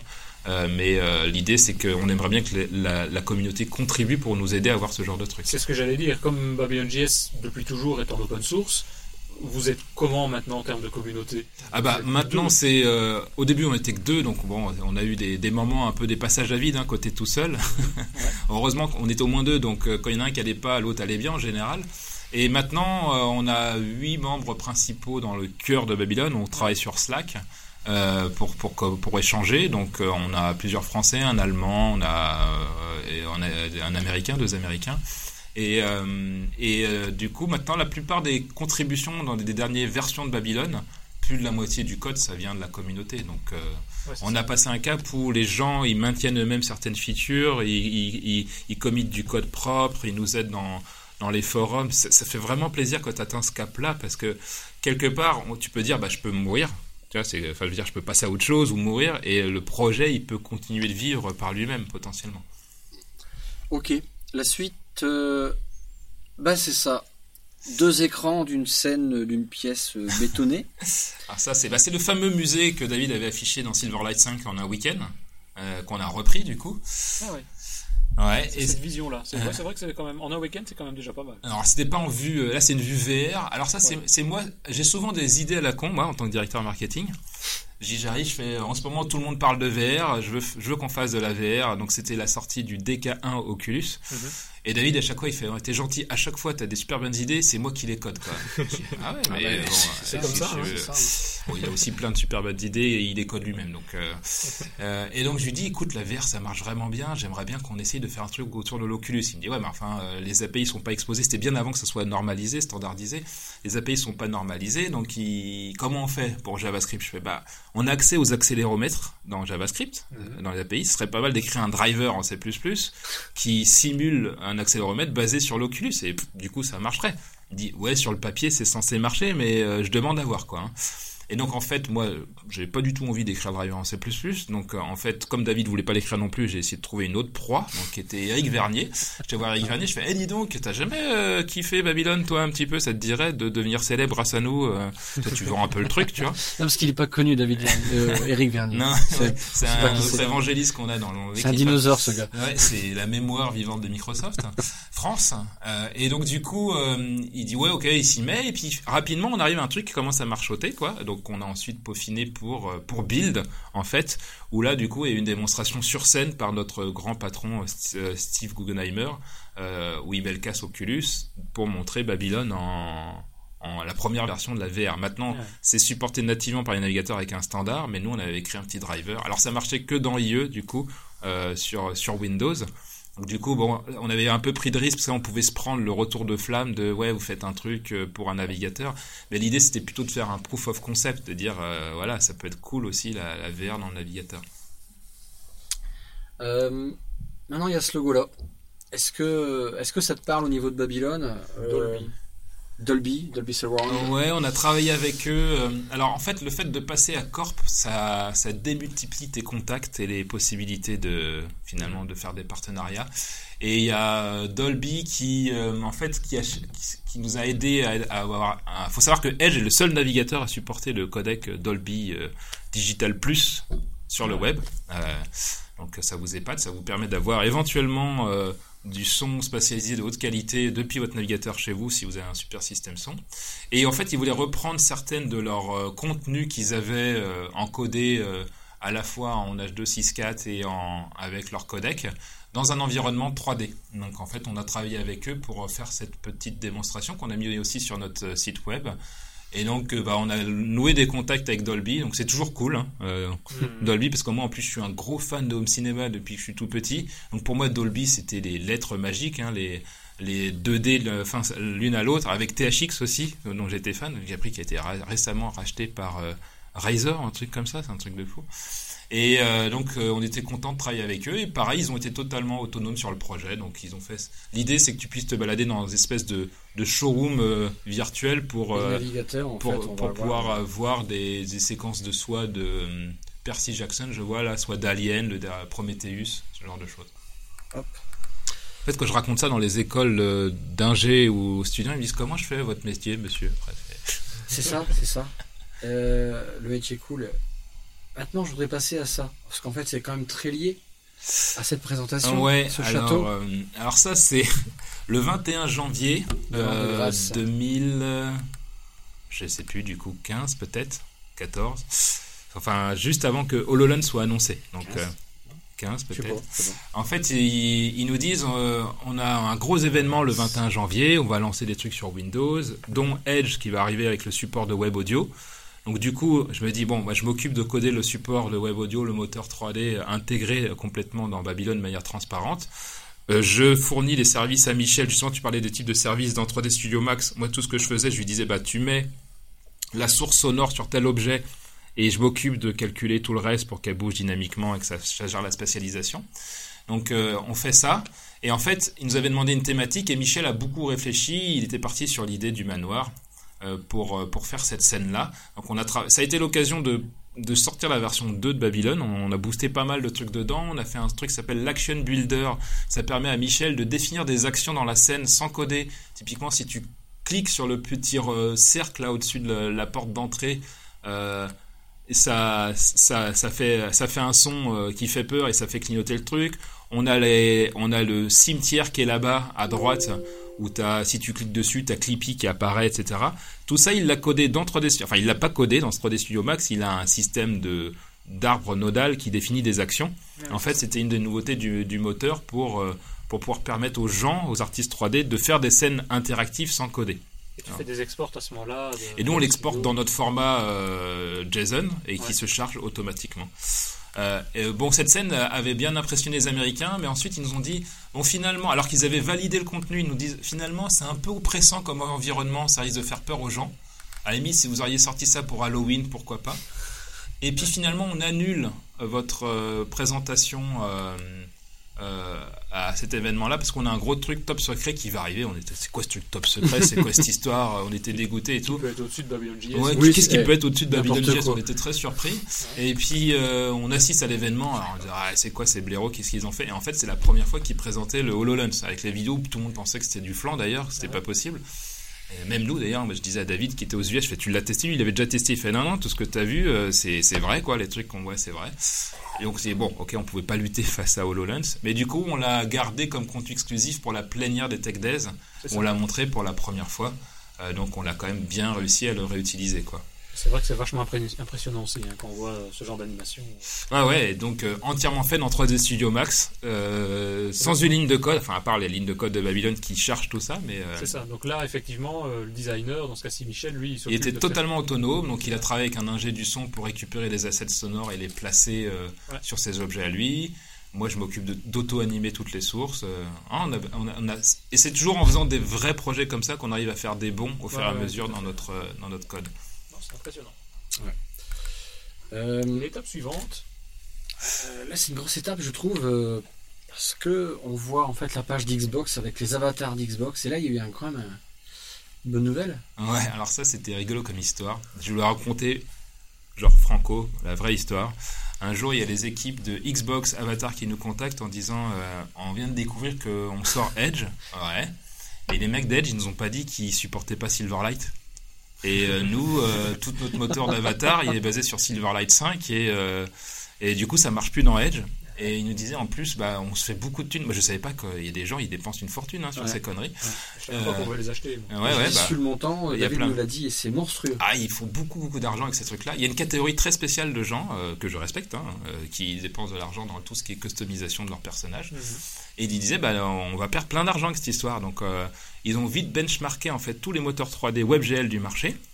ils ont fini par décider de prendre Babylon JS sans savoir que c'était fait par Microsoft. Un jour, ils discutent avec des mecs de Edge en disant euh, euh, nous, le meilleur moteur qu'on a vu, c'est Babylon JS. Ah ouais, vous savez que c'est des mecs de Microsoft qui l'écrivent. Ah bon, sérieux? C'est Bah, le bâtiment d'à côté. bah ouais, non. En fait, à côté tous les midis. c'est une grosse boîte Microsoft, donc le nombre de fois où tu découvres que les mecs ils sont, ils ont, ils ont pas été discutés, donc ils se sont mis en relation avec nous. Au début, ils étaient un petit peu euh, frileux à cause du fait que ce soit open source et géré que par deux gars euh, principalement. Euh, mais bon, j'ai dit, vous avez David Catus. Alors, dans les conf calls, je leur dis, vous inquiétez pas, David Catus, c'est pas un gars, quoi. C'est, un extraterrestre, c'est un truc, on sait pas comment c'est possible, quoi. Vous inquiétez pas. Vous Et rapidement, ça il leur a, il leur a prouvé parce que les mecs disaient, euh, ce serait bien qu'on ait euh, tel type de truc dans le shader, tel type dans le truc. Il fait, bouge pas. Il fait, ça y est, c'est comité, c'est dans le repo, tu peux, euh, tu peux faire un get latest sur le TFS, ça marche. ça sur le coin d'une table. Ouais, pendant, pendant qu'il fait des réunions en plus. Il est insupportable. Quoi. Il fait ça, Moi, je suis euh, mono-threadé. C'est-à-dire que je fais une réunion, je fais rien d'autre pendant ce temps-là, parce que sinon, je, je, je peux pas faire l'un ou euh, l'un et l'autre. quoi. C'est l'un ou l'autre. Donc les mecs, ils disaient, ah mais quand même, ils ont l'air d'envoyer du pâté. Moi, je m'occupais de faire des trucs un peu plus modestes, de d'essayer d'optimiser les ressources, de pas forcément activer mon moteur audio. Ça nous a permis aussi d'optimiser un peu notre, euh, notre euh, consommation mémoire. Et les mecs, ils ont fini par être autonomes et ils ont fini par dire, euh, euh, bah, on a réussi à reprendre exactement le format de fichier qu'on avait et le recharger en WebGL. Et donc du coup, c'est devenu totalement transparent pour les utilisateurs. Ils sont arrivés sur la page et ils avaient les avatars. Alors nous, on était comme des dingues. En plus, ils nous envoyaient, euh, c'était le début des Ninja Cat. Il nous avait envoyé, fait, comme il avait accès à tout le store, il fait, bah, je peux vous envoyer des assets si vous voulez. Donc, il nous envoyait en remerciement les Ninja Cat en avant-première et tout. hein, qu'on n'avait pas le droit de montrer. Alors, c'est dur pour nous de dire, ah merde, t'es sûr que je peux pas le montrer? Non, en fait, déconnez pas, les gars. Alors, du coup, le moteur, là, ce qu'on voit euh, sur notre avatar, il est aussi dans la Xbox?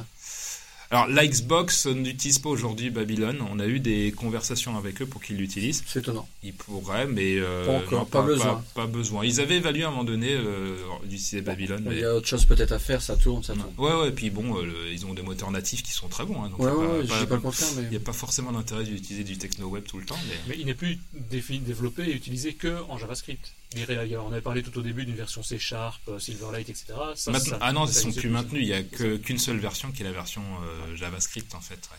En restant dans le store, en fait, quand euh, Xbox a sorti la Xbox euh, One S, ils ont sorti aussi en même temps la personnalisation des, Des manettes. Et je crois aussi que le moteur Xbox l'a aussi utilisé à ce niveau. Ils ont utilisé, bah, comme ils avaient bien aimé leur expérience avec les avatars, quand ils ont voulu créer le configurateur, entre-temps, euh, grâce au fait qu'on a travaillé avec certaines personnes de HoloLens qui nous ont donné ce qu'on appelle le PBR, pour Physical Based Rendering, ils ont utilisé ce, ce- ce rendu pour la manette. Et donc ça c'est cool. Lorsqu'on la commande, Qu'on la commande, qu'on la configure, on la voit vraiment en 3D. Ouais. euh, Et là, c'est aussi Babylone. c'est encore du Babylone, ouais. En fait, euh, quelque part, Babylone, c'est un petit peu l'avenir de Microsoft s'y appuie. Ah, je pense que c'est pas le cloud l'intelligence artificielle, Non, non, c'est Babylone. Babylone. Parce que justement, ça, c'est c'est pas encore sur nos machines. Ce qu'on voit là, en fait, on voit une sorte de, de smiley sur une île et on a vu ça au dernier event de. Ouais, l'annonce du créateur update de Windows 10 avec Pen 3D, la possibilité de scanner des modèles euh, 3D avec votre téléphone. Voilà, donc en fait, euh, derrière, il y a du Babylone? Ouais, il y a du Babylone, euh, il y a du Babylone à plusieurs endroits dans la démonstration que vous avez vue. Alors celle-là qui est, euh, on peut exporter de Paint 3D vers euh, un, store en ligne qui s'appelle remix3d.com qui utilise Babylone du coup. Euh, et donc c'est assez cool.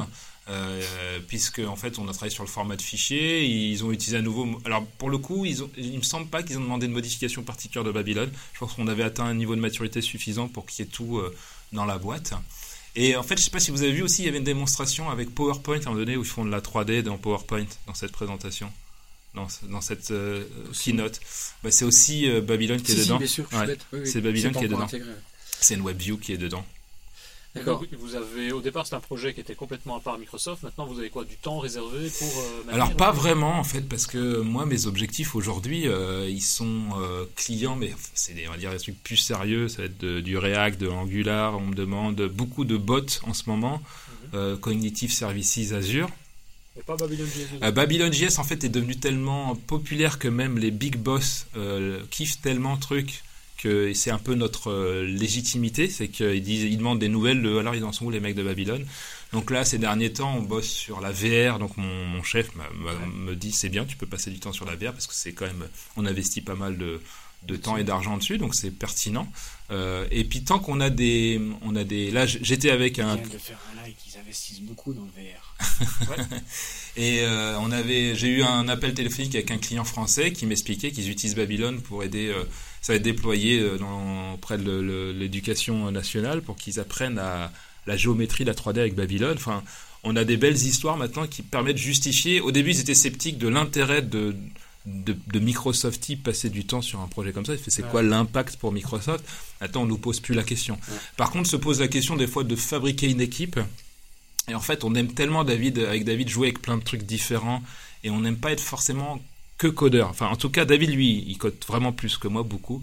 Euh, moi, j'aime bien faire des conférences, venir ici à Mons, faire des conférences, écrire des articles et toucher à différentes technos. Dès l'instant qu'on devient une équipe produit, déjà, on n'est plus forcément euh, maître, ça peut paraître bizarre, mais de la roadmap, parce qu'on va voir des gens qui nous payent, qui vont orienter potentiellement vers euh, leurs intérêts à eux.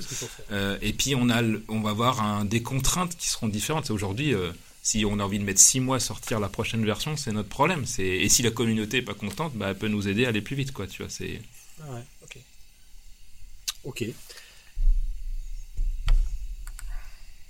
Alors, est-ce que tu... Ah, c'est quand même lié à Babylone. Ah, merde, parce que je suis un costard, c'est ça. Ouais, ça... non, c'est pas que ça. C'est quand même lié à Babylone JS. Ah c'est une photo décrire de, donc, de David avec Satya Nadella qui se trouve. Ah ouais. Pour rapprocher quand même Satya Nadella. Il faut, il faut faire du Babylone. En fait, Satya voulait absolument discuter de Babylone. Voilà. Évidemment. il venu manger je suis un Toi. En fait, il y a. Euh, ce qui est pas mal dans une boîte américaine, c'est que quand tu, tu te défonces bien, euh, ils savent quand même te récompenser. Et euh, j'étais euh, le deuxième évangéliste après euh, Mitsuru Furuta à, à, gagner la plus haute récompense que tu puisses avoir quand tu es dans une, dans une sub, qui est le Circle of Excellence Platinum Version, tu vois. Parce qu'il y a plusieurs versions, il y a le Gold, et le Platinum. Et en général, il est réservé aux commerciaux, parce qu'en fait, les filiales sont commerciales, aux commerciaux qui ont signé des super deals avec des grands comptes, qui ont ramené des millions de dollars. Mais le Tecos, tout le monde s'en fout, parce que le Tecos, il veut devenir riche ou important, et il va à Corp. Il va, il va pas dans les filiales. Sauf qu'en fait, avec toutes les histoires que je vous ai racontées, Ubisoft, les engagements avec les différents groupes produits, ça finit par faire un très bon dossier. Et donc, le directeur technique de Microsoft France, qui est Bernard Ganlian, bah, il me connaissait bien, il aimait bien ça. Marc Jalabert, qui était un ancien de DPE, directeur marketing, il, qui fait ça. Nicolas Petit, qui était Nicolas, qui était aussi euh, euh, le directeur marketing de Microsoft France, il, avait bien vu que ça avait de l'impact. Ils ont fini, finalement décidé de créer un dossier pour moi pour faire une exception, que ce soit pas un commercial qui puisse euh, euh, participer au jeu. il y a un jury ensuite, donc tout le monde vote. Et un jour, mon chef Pierre Lagarde, il me dit euh, bloque-toi quand même euh, une semaine en juillet, peut-être qu'il y aura un truc. Je fais, il y a quoi? Non, mais moi je vais en vacances, vous me saoulez, vous me faites un truc et tout. Ah, en plus, moi je faisais ma tête de con, il fait, bon, ah, t'es chiant, euh, on va peut-être te donner un super truc, et donc tu la fermes, tu bloques ta semaine, et puis voilà quoi. Bon, qu'est-ce qui va se passer? Il dit, bah t'iras peut-être à Atlanta, parce qu'en fait dans ces cas-là, en fait c'est très américain. Alors c'est très bizarre pour les Français, c'est que du coup on te donne une veste différente des autres pour montrer aux autres que t'es meilleur qu'eux, tu vois.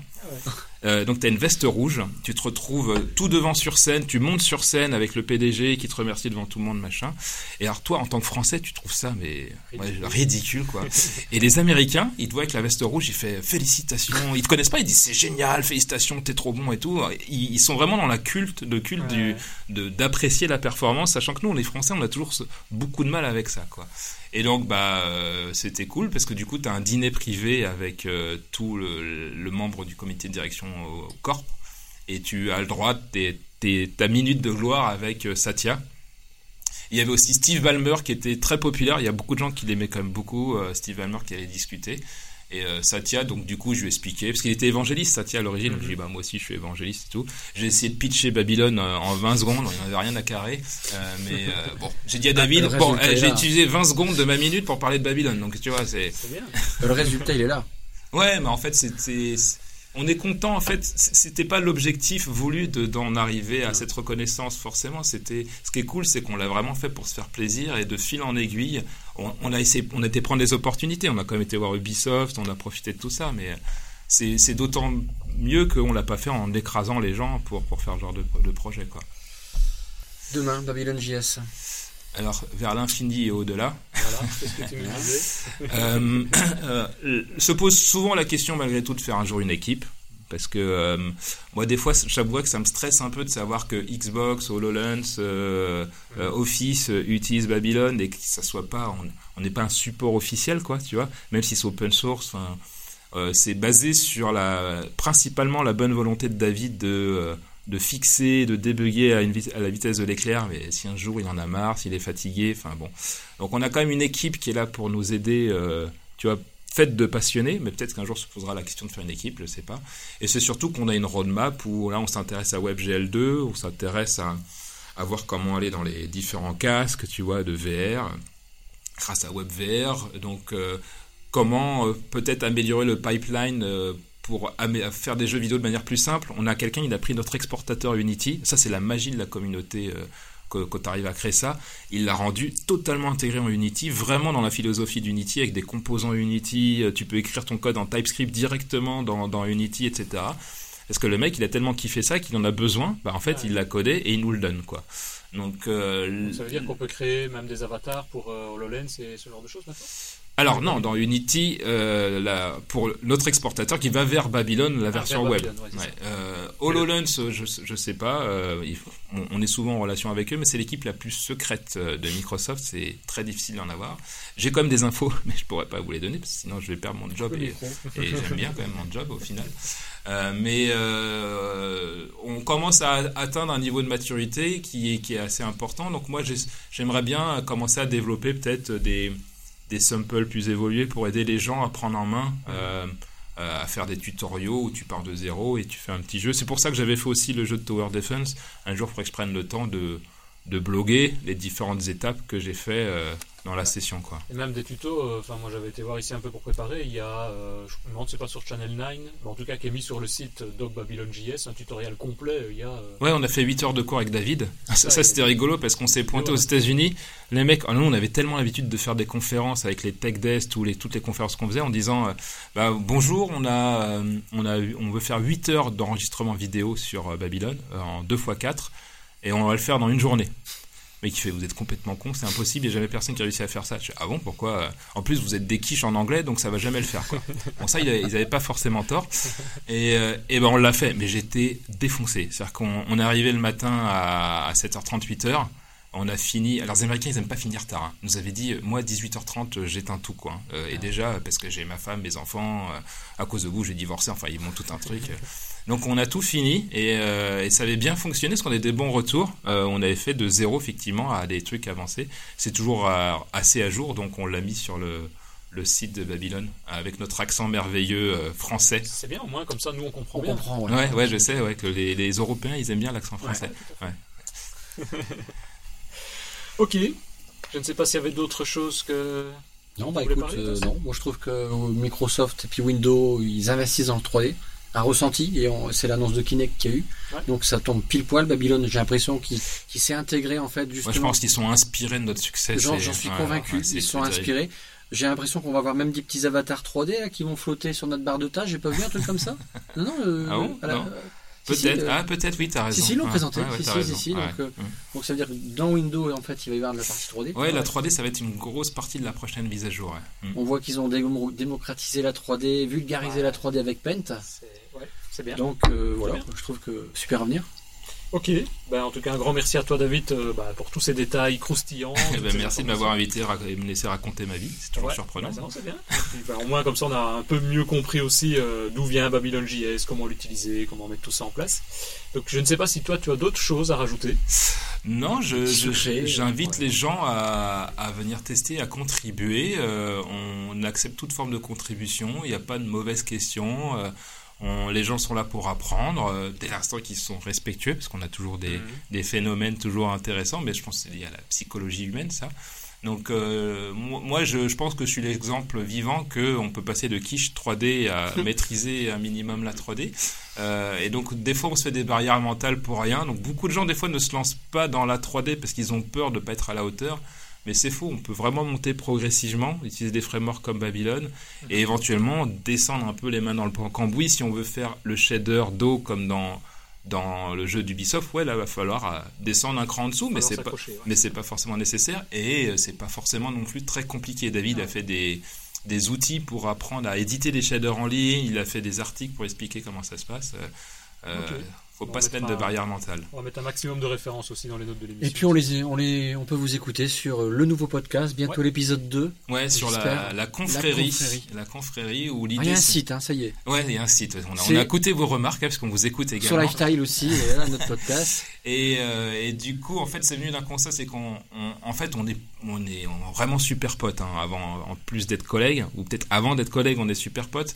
Et ça euh, du- c'est ça qui est chouette aussi. Ouais, et puis souvent on s'appelle, David il m'appelle, il part du, tra- du travail, enfin vers le travail, il est, euh, il est 7 heures du mat chez lui, donc euh, il va être 16 heures chez moi à peu près.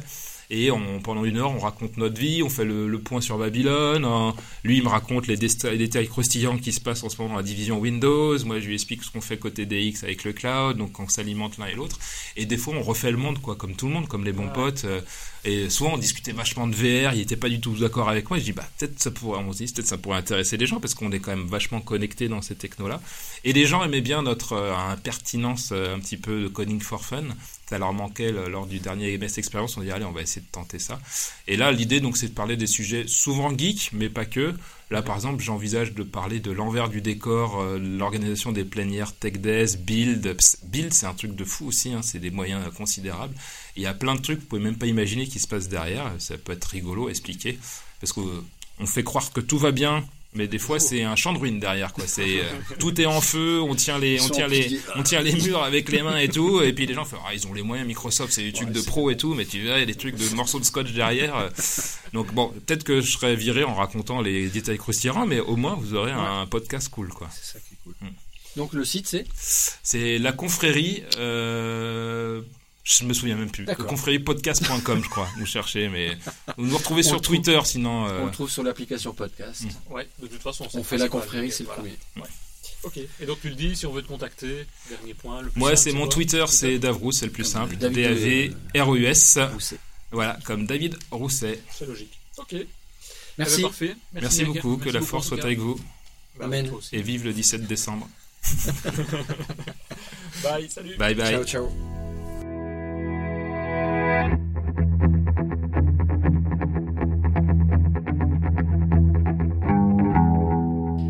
Et bien voilà, nous revoici pour la deuxième partie, les, les actualités euh, qui vont nous être présentées par Richard. Bah, comme on le disait, c'est la magie un petit peu d'Internet. hein. Richard ne pouvait pas malheureusement nous accompagner au, au DFD, donc à la première partie de l'enregistrement. Heureusement, avec Skype, il est là maintenant. Bonjour Richard, Bonjour. ça va bien? Ça va bien, oui. C'est Fraîchement, ça. mais ça va bien. C'est dommage que tu pouvais pas être là, hein, parce que je te veux dire, on avait, euh, on avait quand même des belles sessions, c'était un événement euh, extraordinaire.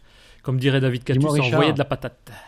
Oui, Je suis eu- sûr que tu échos, regrettes. euh, Oui, oui, j'ai eu des échos comme quoi c'était extraordinaire, génial. et- Voilà. Non mais ça. tu regrettes, dis-moi, à vous. Oui, à ah vous. oui, oui, je, je me la sers tous les, tous les matins.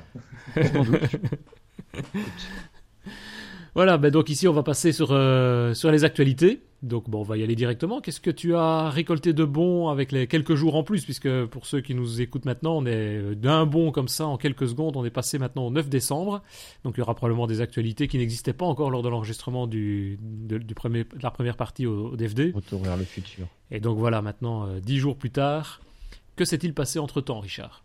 Oui, alors euh, bah, d'abord, je voudrais revenir un petit peu sur euh, Connect 2016. Euh, Ouais. Donc, le, le gros événement qu'il y a eu euh, sur ce dernier trimestre euh, chez, chez Microsoft. Donc, on, on a appris que Microsoft aimait Linux, que Google aimait .NET, que Microsoft aimait l'open source, que Google aimait TypeScript, que Microsoft aimait Mac. Enfin, tout le monde s'aimait. Tu nous as fait un schéma en fait. Les gens ils le voient pas, mais t'as un schéma avec des cœurs partout. Voilà, c'est Pas évident à se retrouver quand même. C'est le pays des bisounours. Donc euh, tout, va, tout va pour le mieux dans le meilleur des mondes. Non, bon, c'est assez sympathique. Euh, donc euh, il y a eu bien sûr l'annonce de Visual Studio 2017 qui est en, en RC. Donc on attend la RTM a priori, je pense, pour le, le début de l'année prochaine. Ouais, c'est ça, le printemps. hein. Ouais. Ouais, et on, on a pu avoir des échos. Il est quand même un petit peu instable encore la RC pour l'instant. Mhm. Donc euh, on va attendre la, la RTM pour le, pour, le, pour le début de l'année prochaine. On a eu .NET Core 1.1 Ouais. qui est sorti. Alors il faut faire attention, la 1.1 euh, c'est la version courante de .NET Core. C'est pas la version en LTS. Alors LTS c'est pour Long Term Support. C'est-à-dire qu'une version qui est taguée comme étant LTS, elle a un support de 3 ans. Donc c'est le cas de la version 1.0.1, ce Ah qui n'est pas le cas de la version 1.1. C'est juste un petit peu chaud comme truc à comprendre.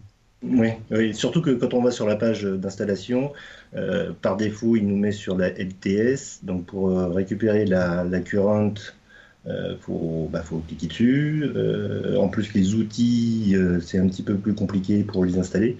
Mhm. Enfin bon, ça, ça va te mettre en, en ordre euh, Ouais, assez ça se rapidement. met en place. ouais. Et on a TFS qui, par contre, TFS 2017, qui lui est en RTM. Ah ouais. Pour ceux qui veulent avoir ça chez eux, puisqu'évidemment, il y a toujours euh, VSTS, où là, on a toutes les primeurs euh, pour pouvoir accéder à toutes ces fonctionnalités-là. Mais ça, c'est cool aussi de pouvoir l'utiliser en interne pour ceux qui ont besoin d'avoir un peu plus de, de sécurité ou de, de confidentialité sur leurs données. Quoi. Ça, c'est bien. On a eu des présentations sur l'amélioration de la productivité, on en avait parlé déjà la, la dernière fois sur, euh, dans Visual Studio. Là, il y a eu un nouvel article qui est paru sur l'amélioration de la productivité euh, pour JavaScript. Euh, donc, on a, on a, on a pas mal de- de- d'améliorations donc au niveau de l'intelligence Ah ouais. avec, le, avec le support de JSDoc, donc euh, pour avoir une documentation euh, de, de votre code JavaScript, et également le- l'intégration des, des type definition de, de TypeScript à Je pensais, que, je pensais que JSDoc, il était déjà intégré, moi, à, à Visual Studio. La version actuelle, Oui. il ne fallait pas attendre la 2017.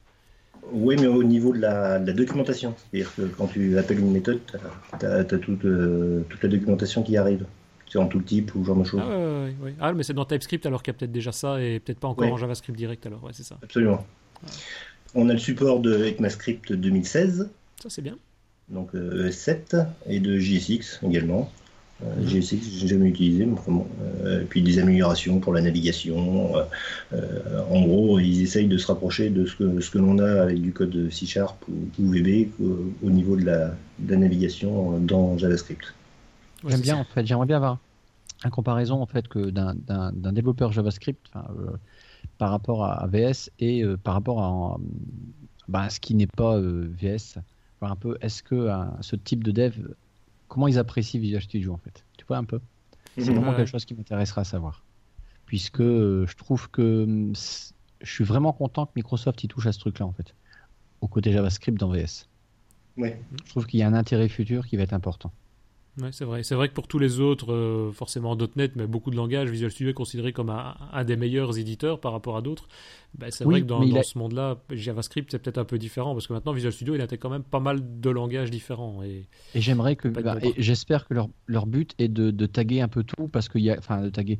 euh, je trouve que, je me trompe peut-être, mais Visual Studio a quand même une grosse image, le point .NET depuis qu'il est sorti en 2000, euh, 2001. la version 2005 ou le 2001. Voilà, c'était le gros truc .NET quoi. Mhm. Et, et là, qu'il puisse s'ouvrir un petit peu à, à tous les langages possibles, je trouve ça juste une très bonne idée.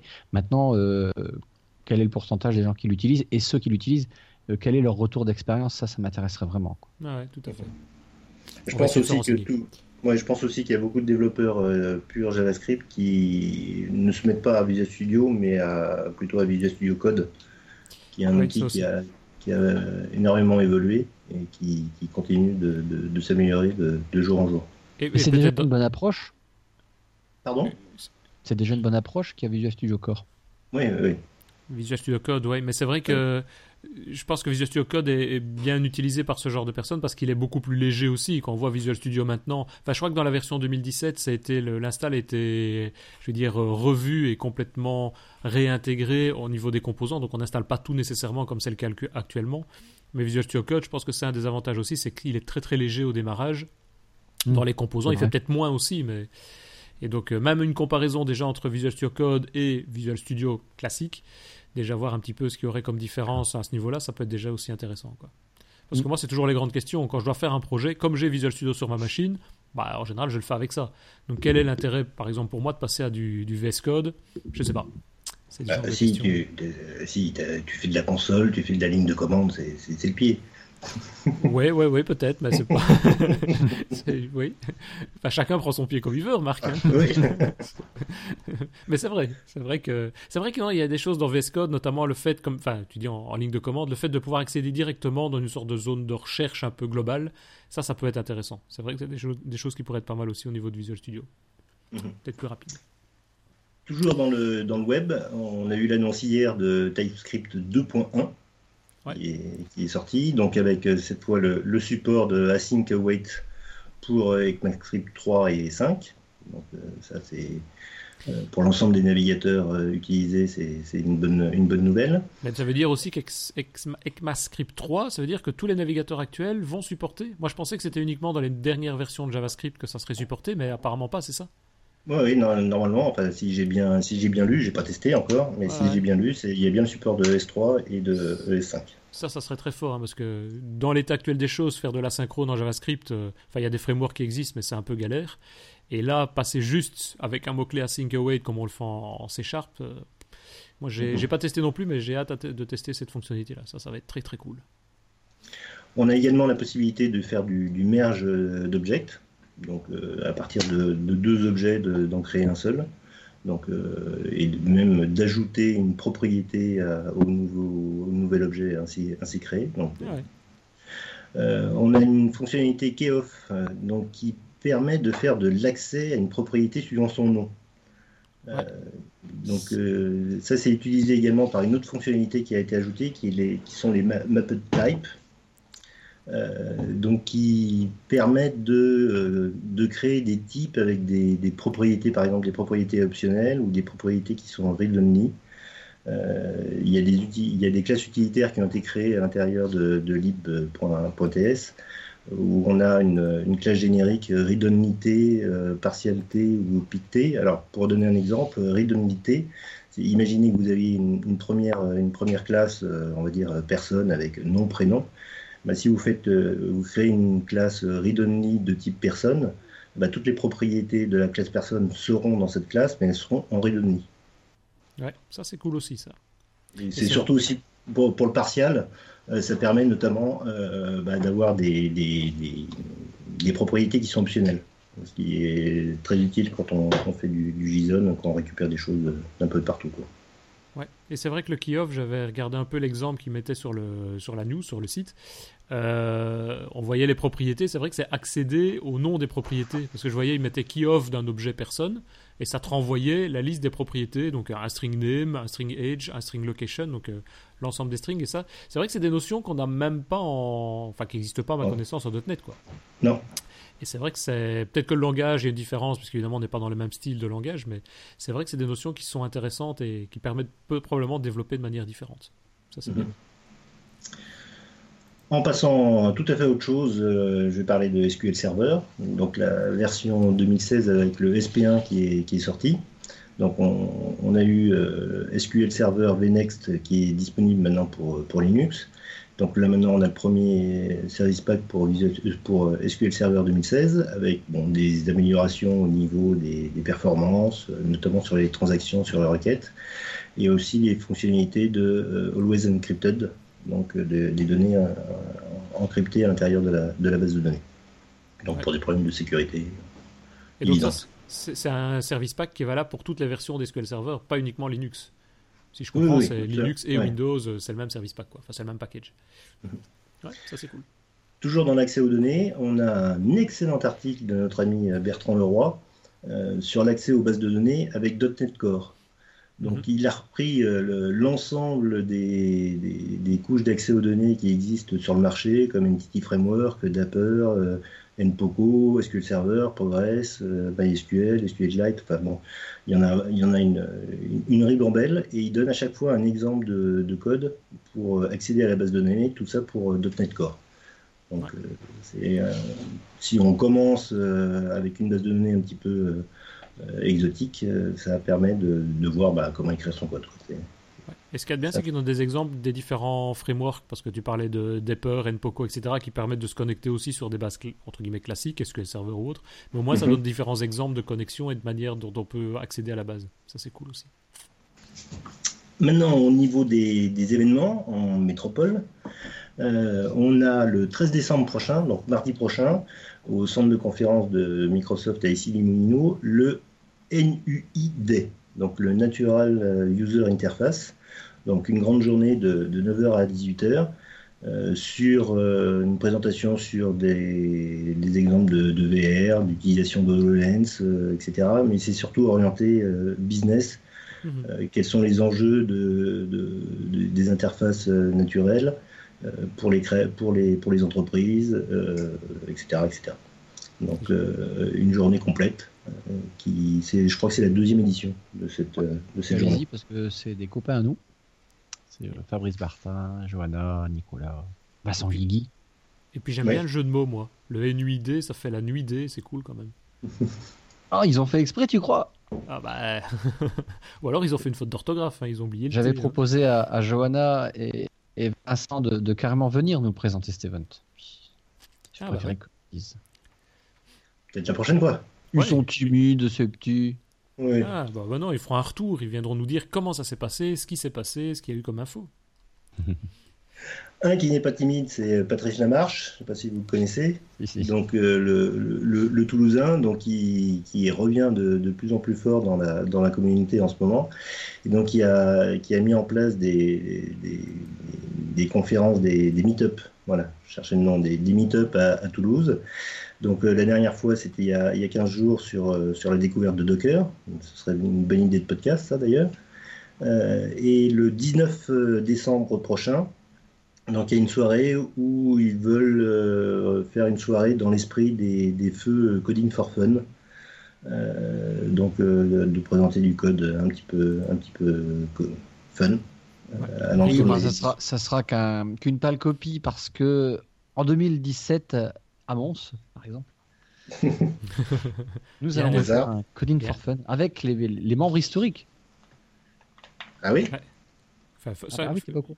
Ah, il, va, il va falloir les faire venir aussi, hein, donc euh, on va tout faire, on a un an pour pouvoir les faire venir. Oui, mais l'idée, elle est là. Elle est L'idée, partie elle est en là. plus. Ah ouais, ouais, tout Ah à oui, fait. Ah, Il y en a déjà certains qui sont d'accord, hein, En plus, oui, tout à fait. On en avait déjà deux, trois sûrs, je crois. c'est ça. Trois Donc, qui étaient euh, bons, ouais. Je sais pas combien ils sont en tout. Ceux, les, les originaux, on va dire. Oh, ils étaient à peu près 6. Cinq, six ouais. Ouais, ouais. Bah, ça va, c'est plus de la moitié. Pas les Dalton non plus, quoi, mais voilà, quoi. Et Eric Mitchell, tu vas avoir du mal de le faire venir. Oui, non, mais oui, non, mais en fait, après, il y a, c'est un peu comme toutes les équipes. Il y a des petits mouvements ici et là, mais il y a toujours un- quelques piliers qui, qui restent, tu vois. Mhm. Bon, bah, on attend ça avec impatience. Ouais. En attendant, on ira euh, dans 15 jours pour pouvoir euh, regarder cet événement-là, c'est ça hein? Et donc pour terminer, euh, juste vous si- signaler un petit, site de, Microsoft qui s'appelle dev.microsoft.fr, donc euh, site euh, français qui, permet, je ne sais pas si vous le connaissez, qui permet de s'orienter très facilement sur les différentes technologies proposées par Microsoft pour développer soit sur Android, iOS, Webfront, Cloud, etc. Donc vous avez une première page où vous choisissez le, votre profil de développement qui vous intéresse. Et ils vous mettent euh, ensuite, euh, ils vous font apparaître une page où vous avez l'ensemble des, des possibilités, des technologies, l'accès à des articles et également des, des, des contacts chez Microsoft que vous pouvez, euh, que vous pouvez contacter pour, pour avoir de plus amples renseignements. Donc euh, c'est assez sympathique pour, pour commencer sur une techno qu'on n'a pas l'habitude de, de faire. C'est bien foutu, même. Rien que pour les slogans, moi je trouve ça cool, moi. Quand tu vas sur .NET, il te dit il a jamais été aussi bon d'être développeur.net. Vous pouvez presque que tout faire. Et chaque, chaque techno a son truc, euh, Android, euh, allez viens, on est bien. C'est ouais, j'aime bien. Ouais, c'est- C'est bien. agréable pour commencer à développer. Très très bonne idée ce qu'ils ont fait là. Et ben voilà, il joue. Ok. Juste une dernière petite euh, info, moi qu'on a vu passer, je me demande si c'est pas hier ou avant-hier, le 7 décembre, donc il y a deux jours, c'est, euh, on a discuté un petit peu sur les réseaux sociaux aussi, c'est le, fait que Microsoft est en train de sortir Windows 10 sur euh, proc- processeur ARM avec euh, émulation x86 derrière pour faire tourner des applications entre guillemets normales. Là, il parlait de, de Photoshop dans la, la petite démo. Donc Mhm. c'est juste pour faire passer la news aussi. Et à mon avis, on va en rediscuter plus longuement dans quelques semaines ou quelques mois parce que moi j'ai l'impression que c'est le genre de choses qui, est, qui manque actuellement au niveau de Windows 10 ou du moins qui permet pour les téléphones notamment avec mode continuum et ce genre de choses qui va permettre de relancer ça beaucoup de manière beaucoup plus importante que ce qu'on peut retrouver maintenant puisqu'on critique beaucoup Windows Phone euh, par rapport au, no- au nombre d'applications bah, là ça permettra d'ouvrir le catalogue de manière beaucoup plus large je pense Monsieur Denis Voituron, on Présent. ne dit plus Windows Phone. ah oui exact Windows Mobile On parle de Windows 10 Mobile. tout à fait qu'est-ce que vous en pensez de cette news? Bien pas bien? Si, C'est excellent. Euh, va falloir voir concrètement comment ça va se, comment Ah ça ouais. va se passer euh, avec les, euh, les limitations qu'il y aura certainement. Donc, euh, j'ai pu en parler de, des, des applications 32 bits et 64 bits. Il n'y avait pas forcément un comportement qui était identique. Mhm. Euh, bon, il y aura, mais je pense que ça va vraiment dans le bon sens. Quoi. Moi, je m'interroge par rapport à Centennial. On en avait, on, a- on avait Oui. fait un épisode là-dessus. Du coup, euh, j'ai plus besoin de m'enquiquiner.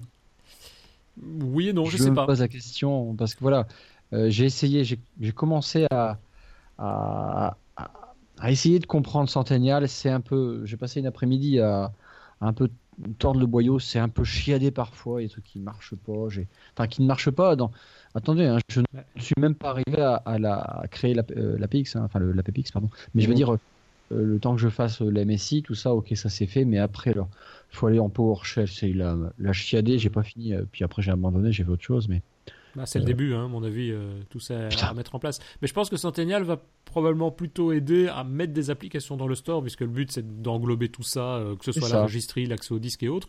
Mais rien n'empêche d'avoir l'un et l'autre, donc de pouvoir déposer Oui, ton ça- application dans le store et puis l'utiliser ici Ouais. sur euh, ce genre de CPU. Quoi. En complémentaire, ouais, tout à fait. C'est deux choses différentes en fait, le Centennial. Mais du coup, je m'interroge quand même sur est-ce que ça va être utile?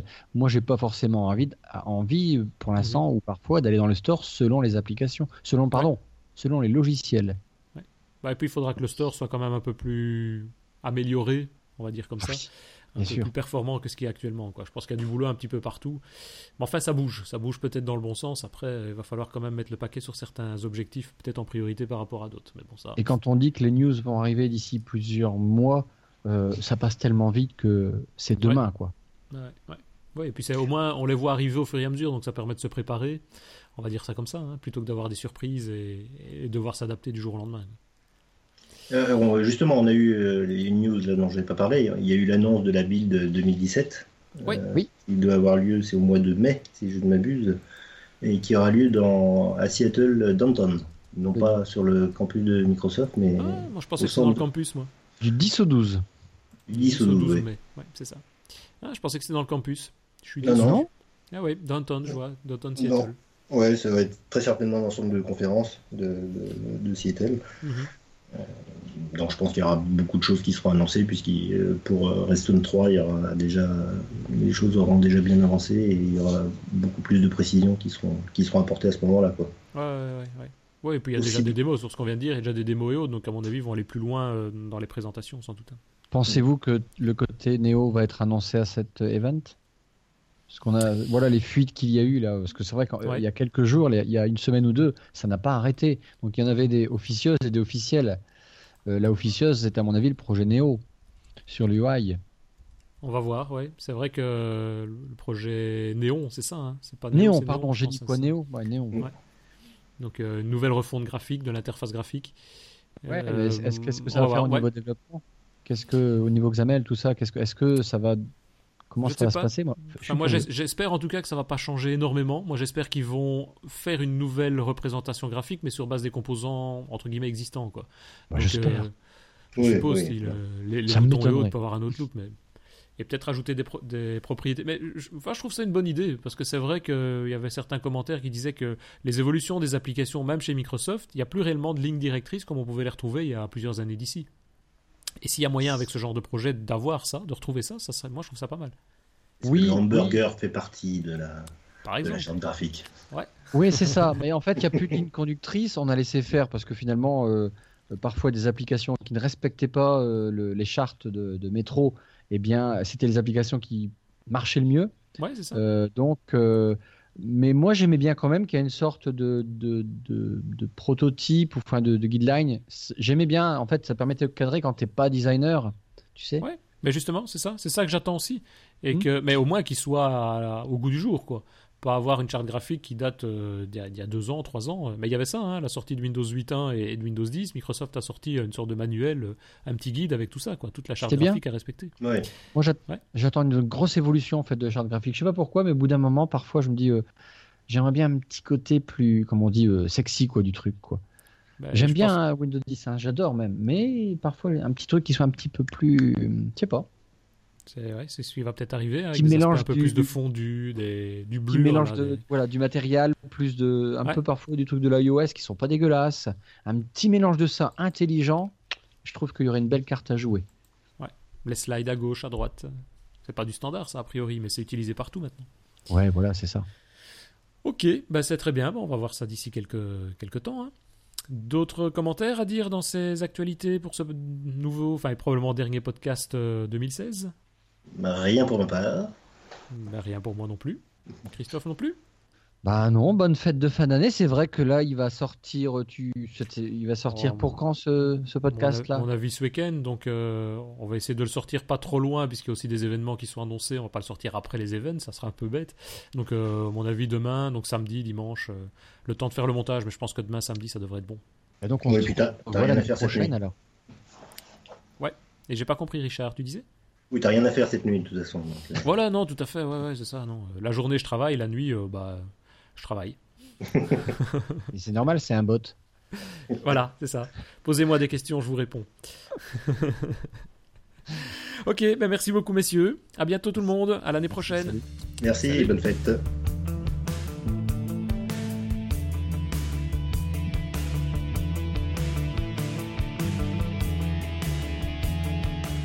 C'est mieux en live, hein. J'adore, hein. Ah bah c'est toujours mieux en live. Sérieux. hein. Ils dorment, ils dorment pas.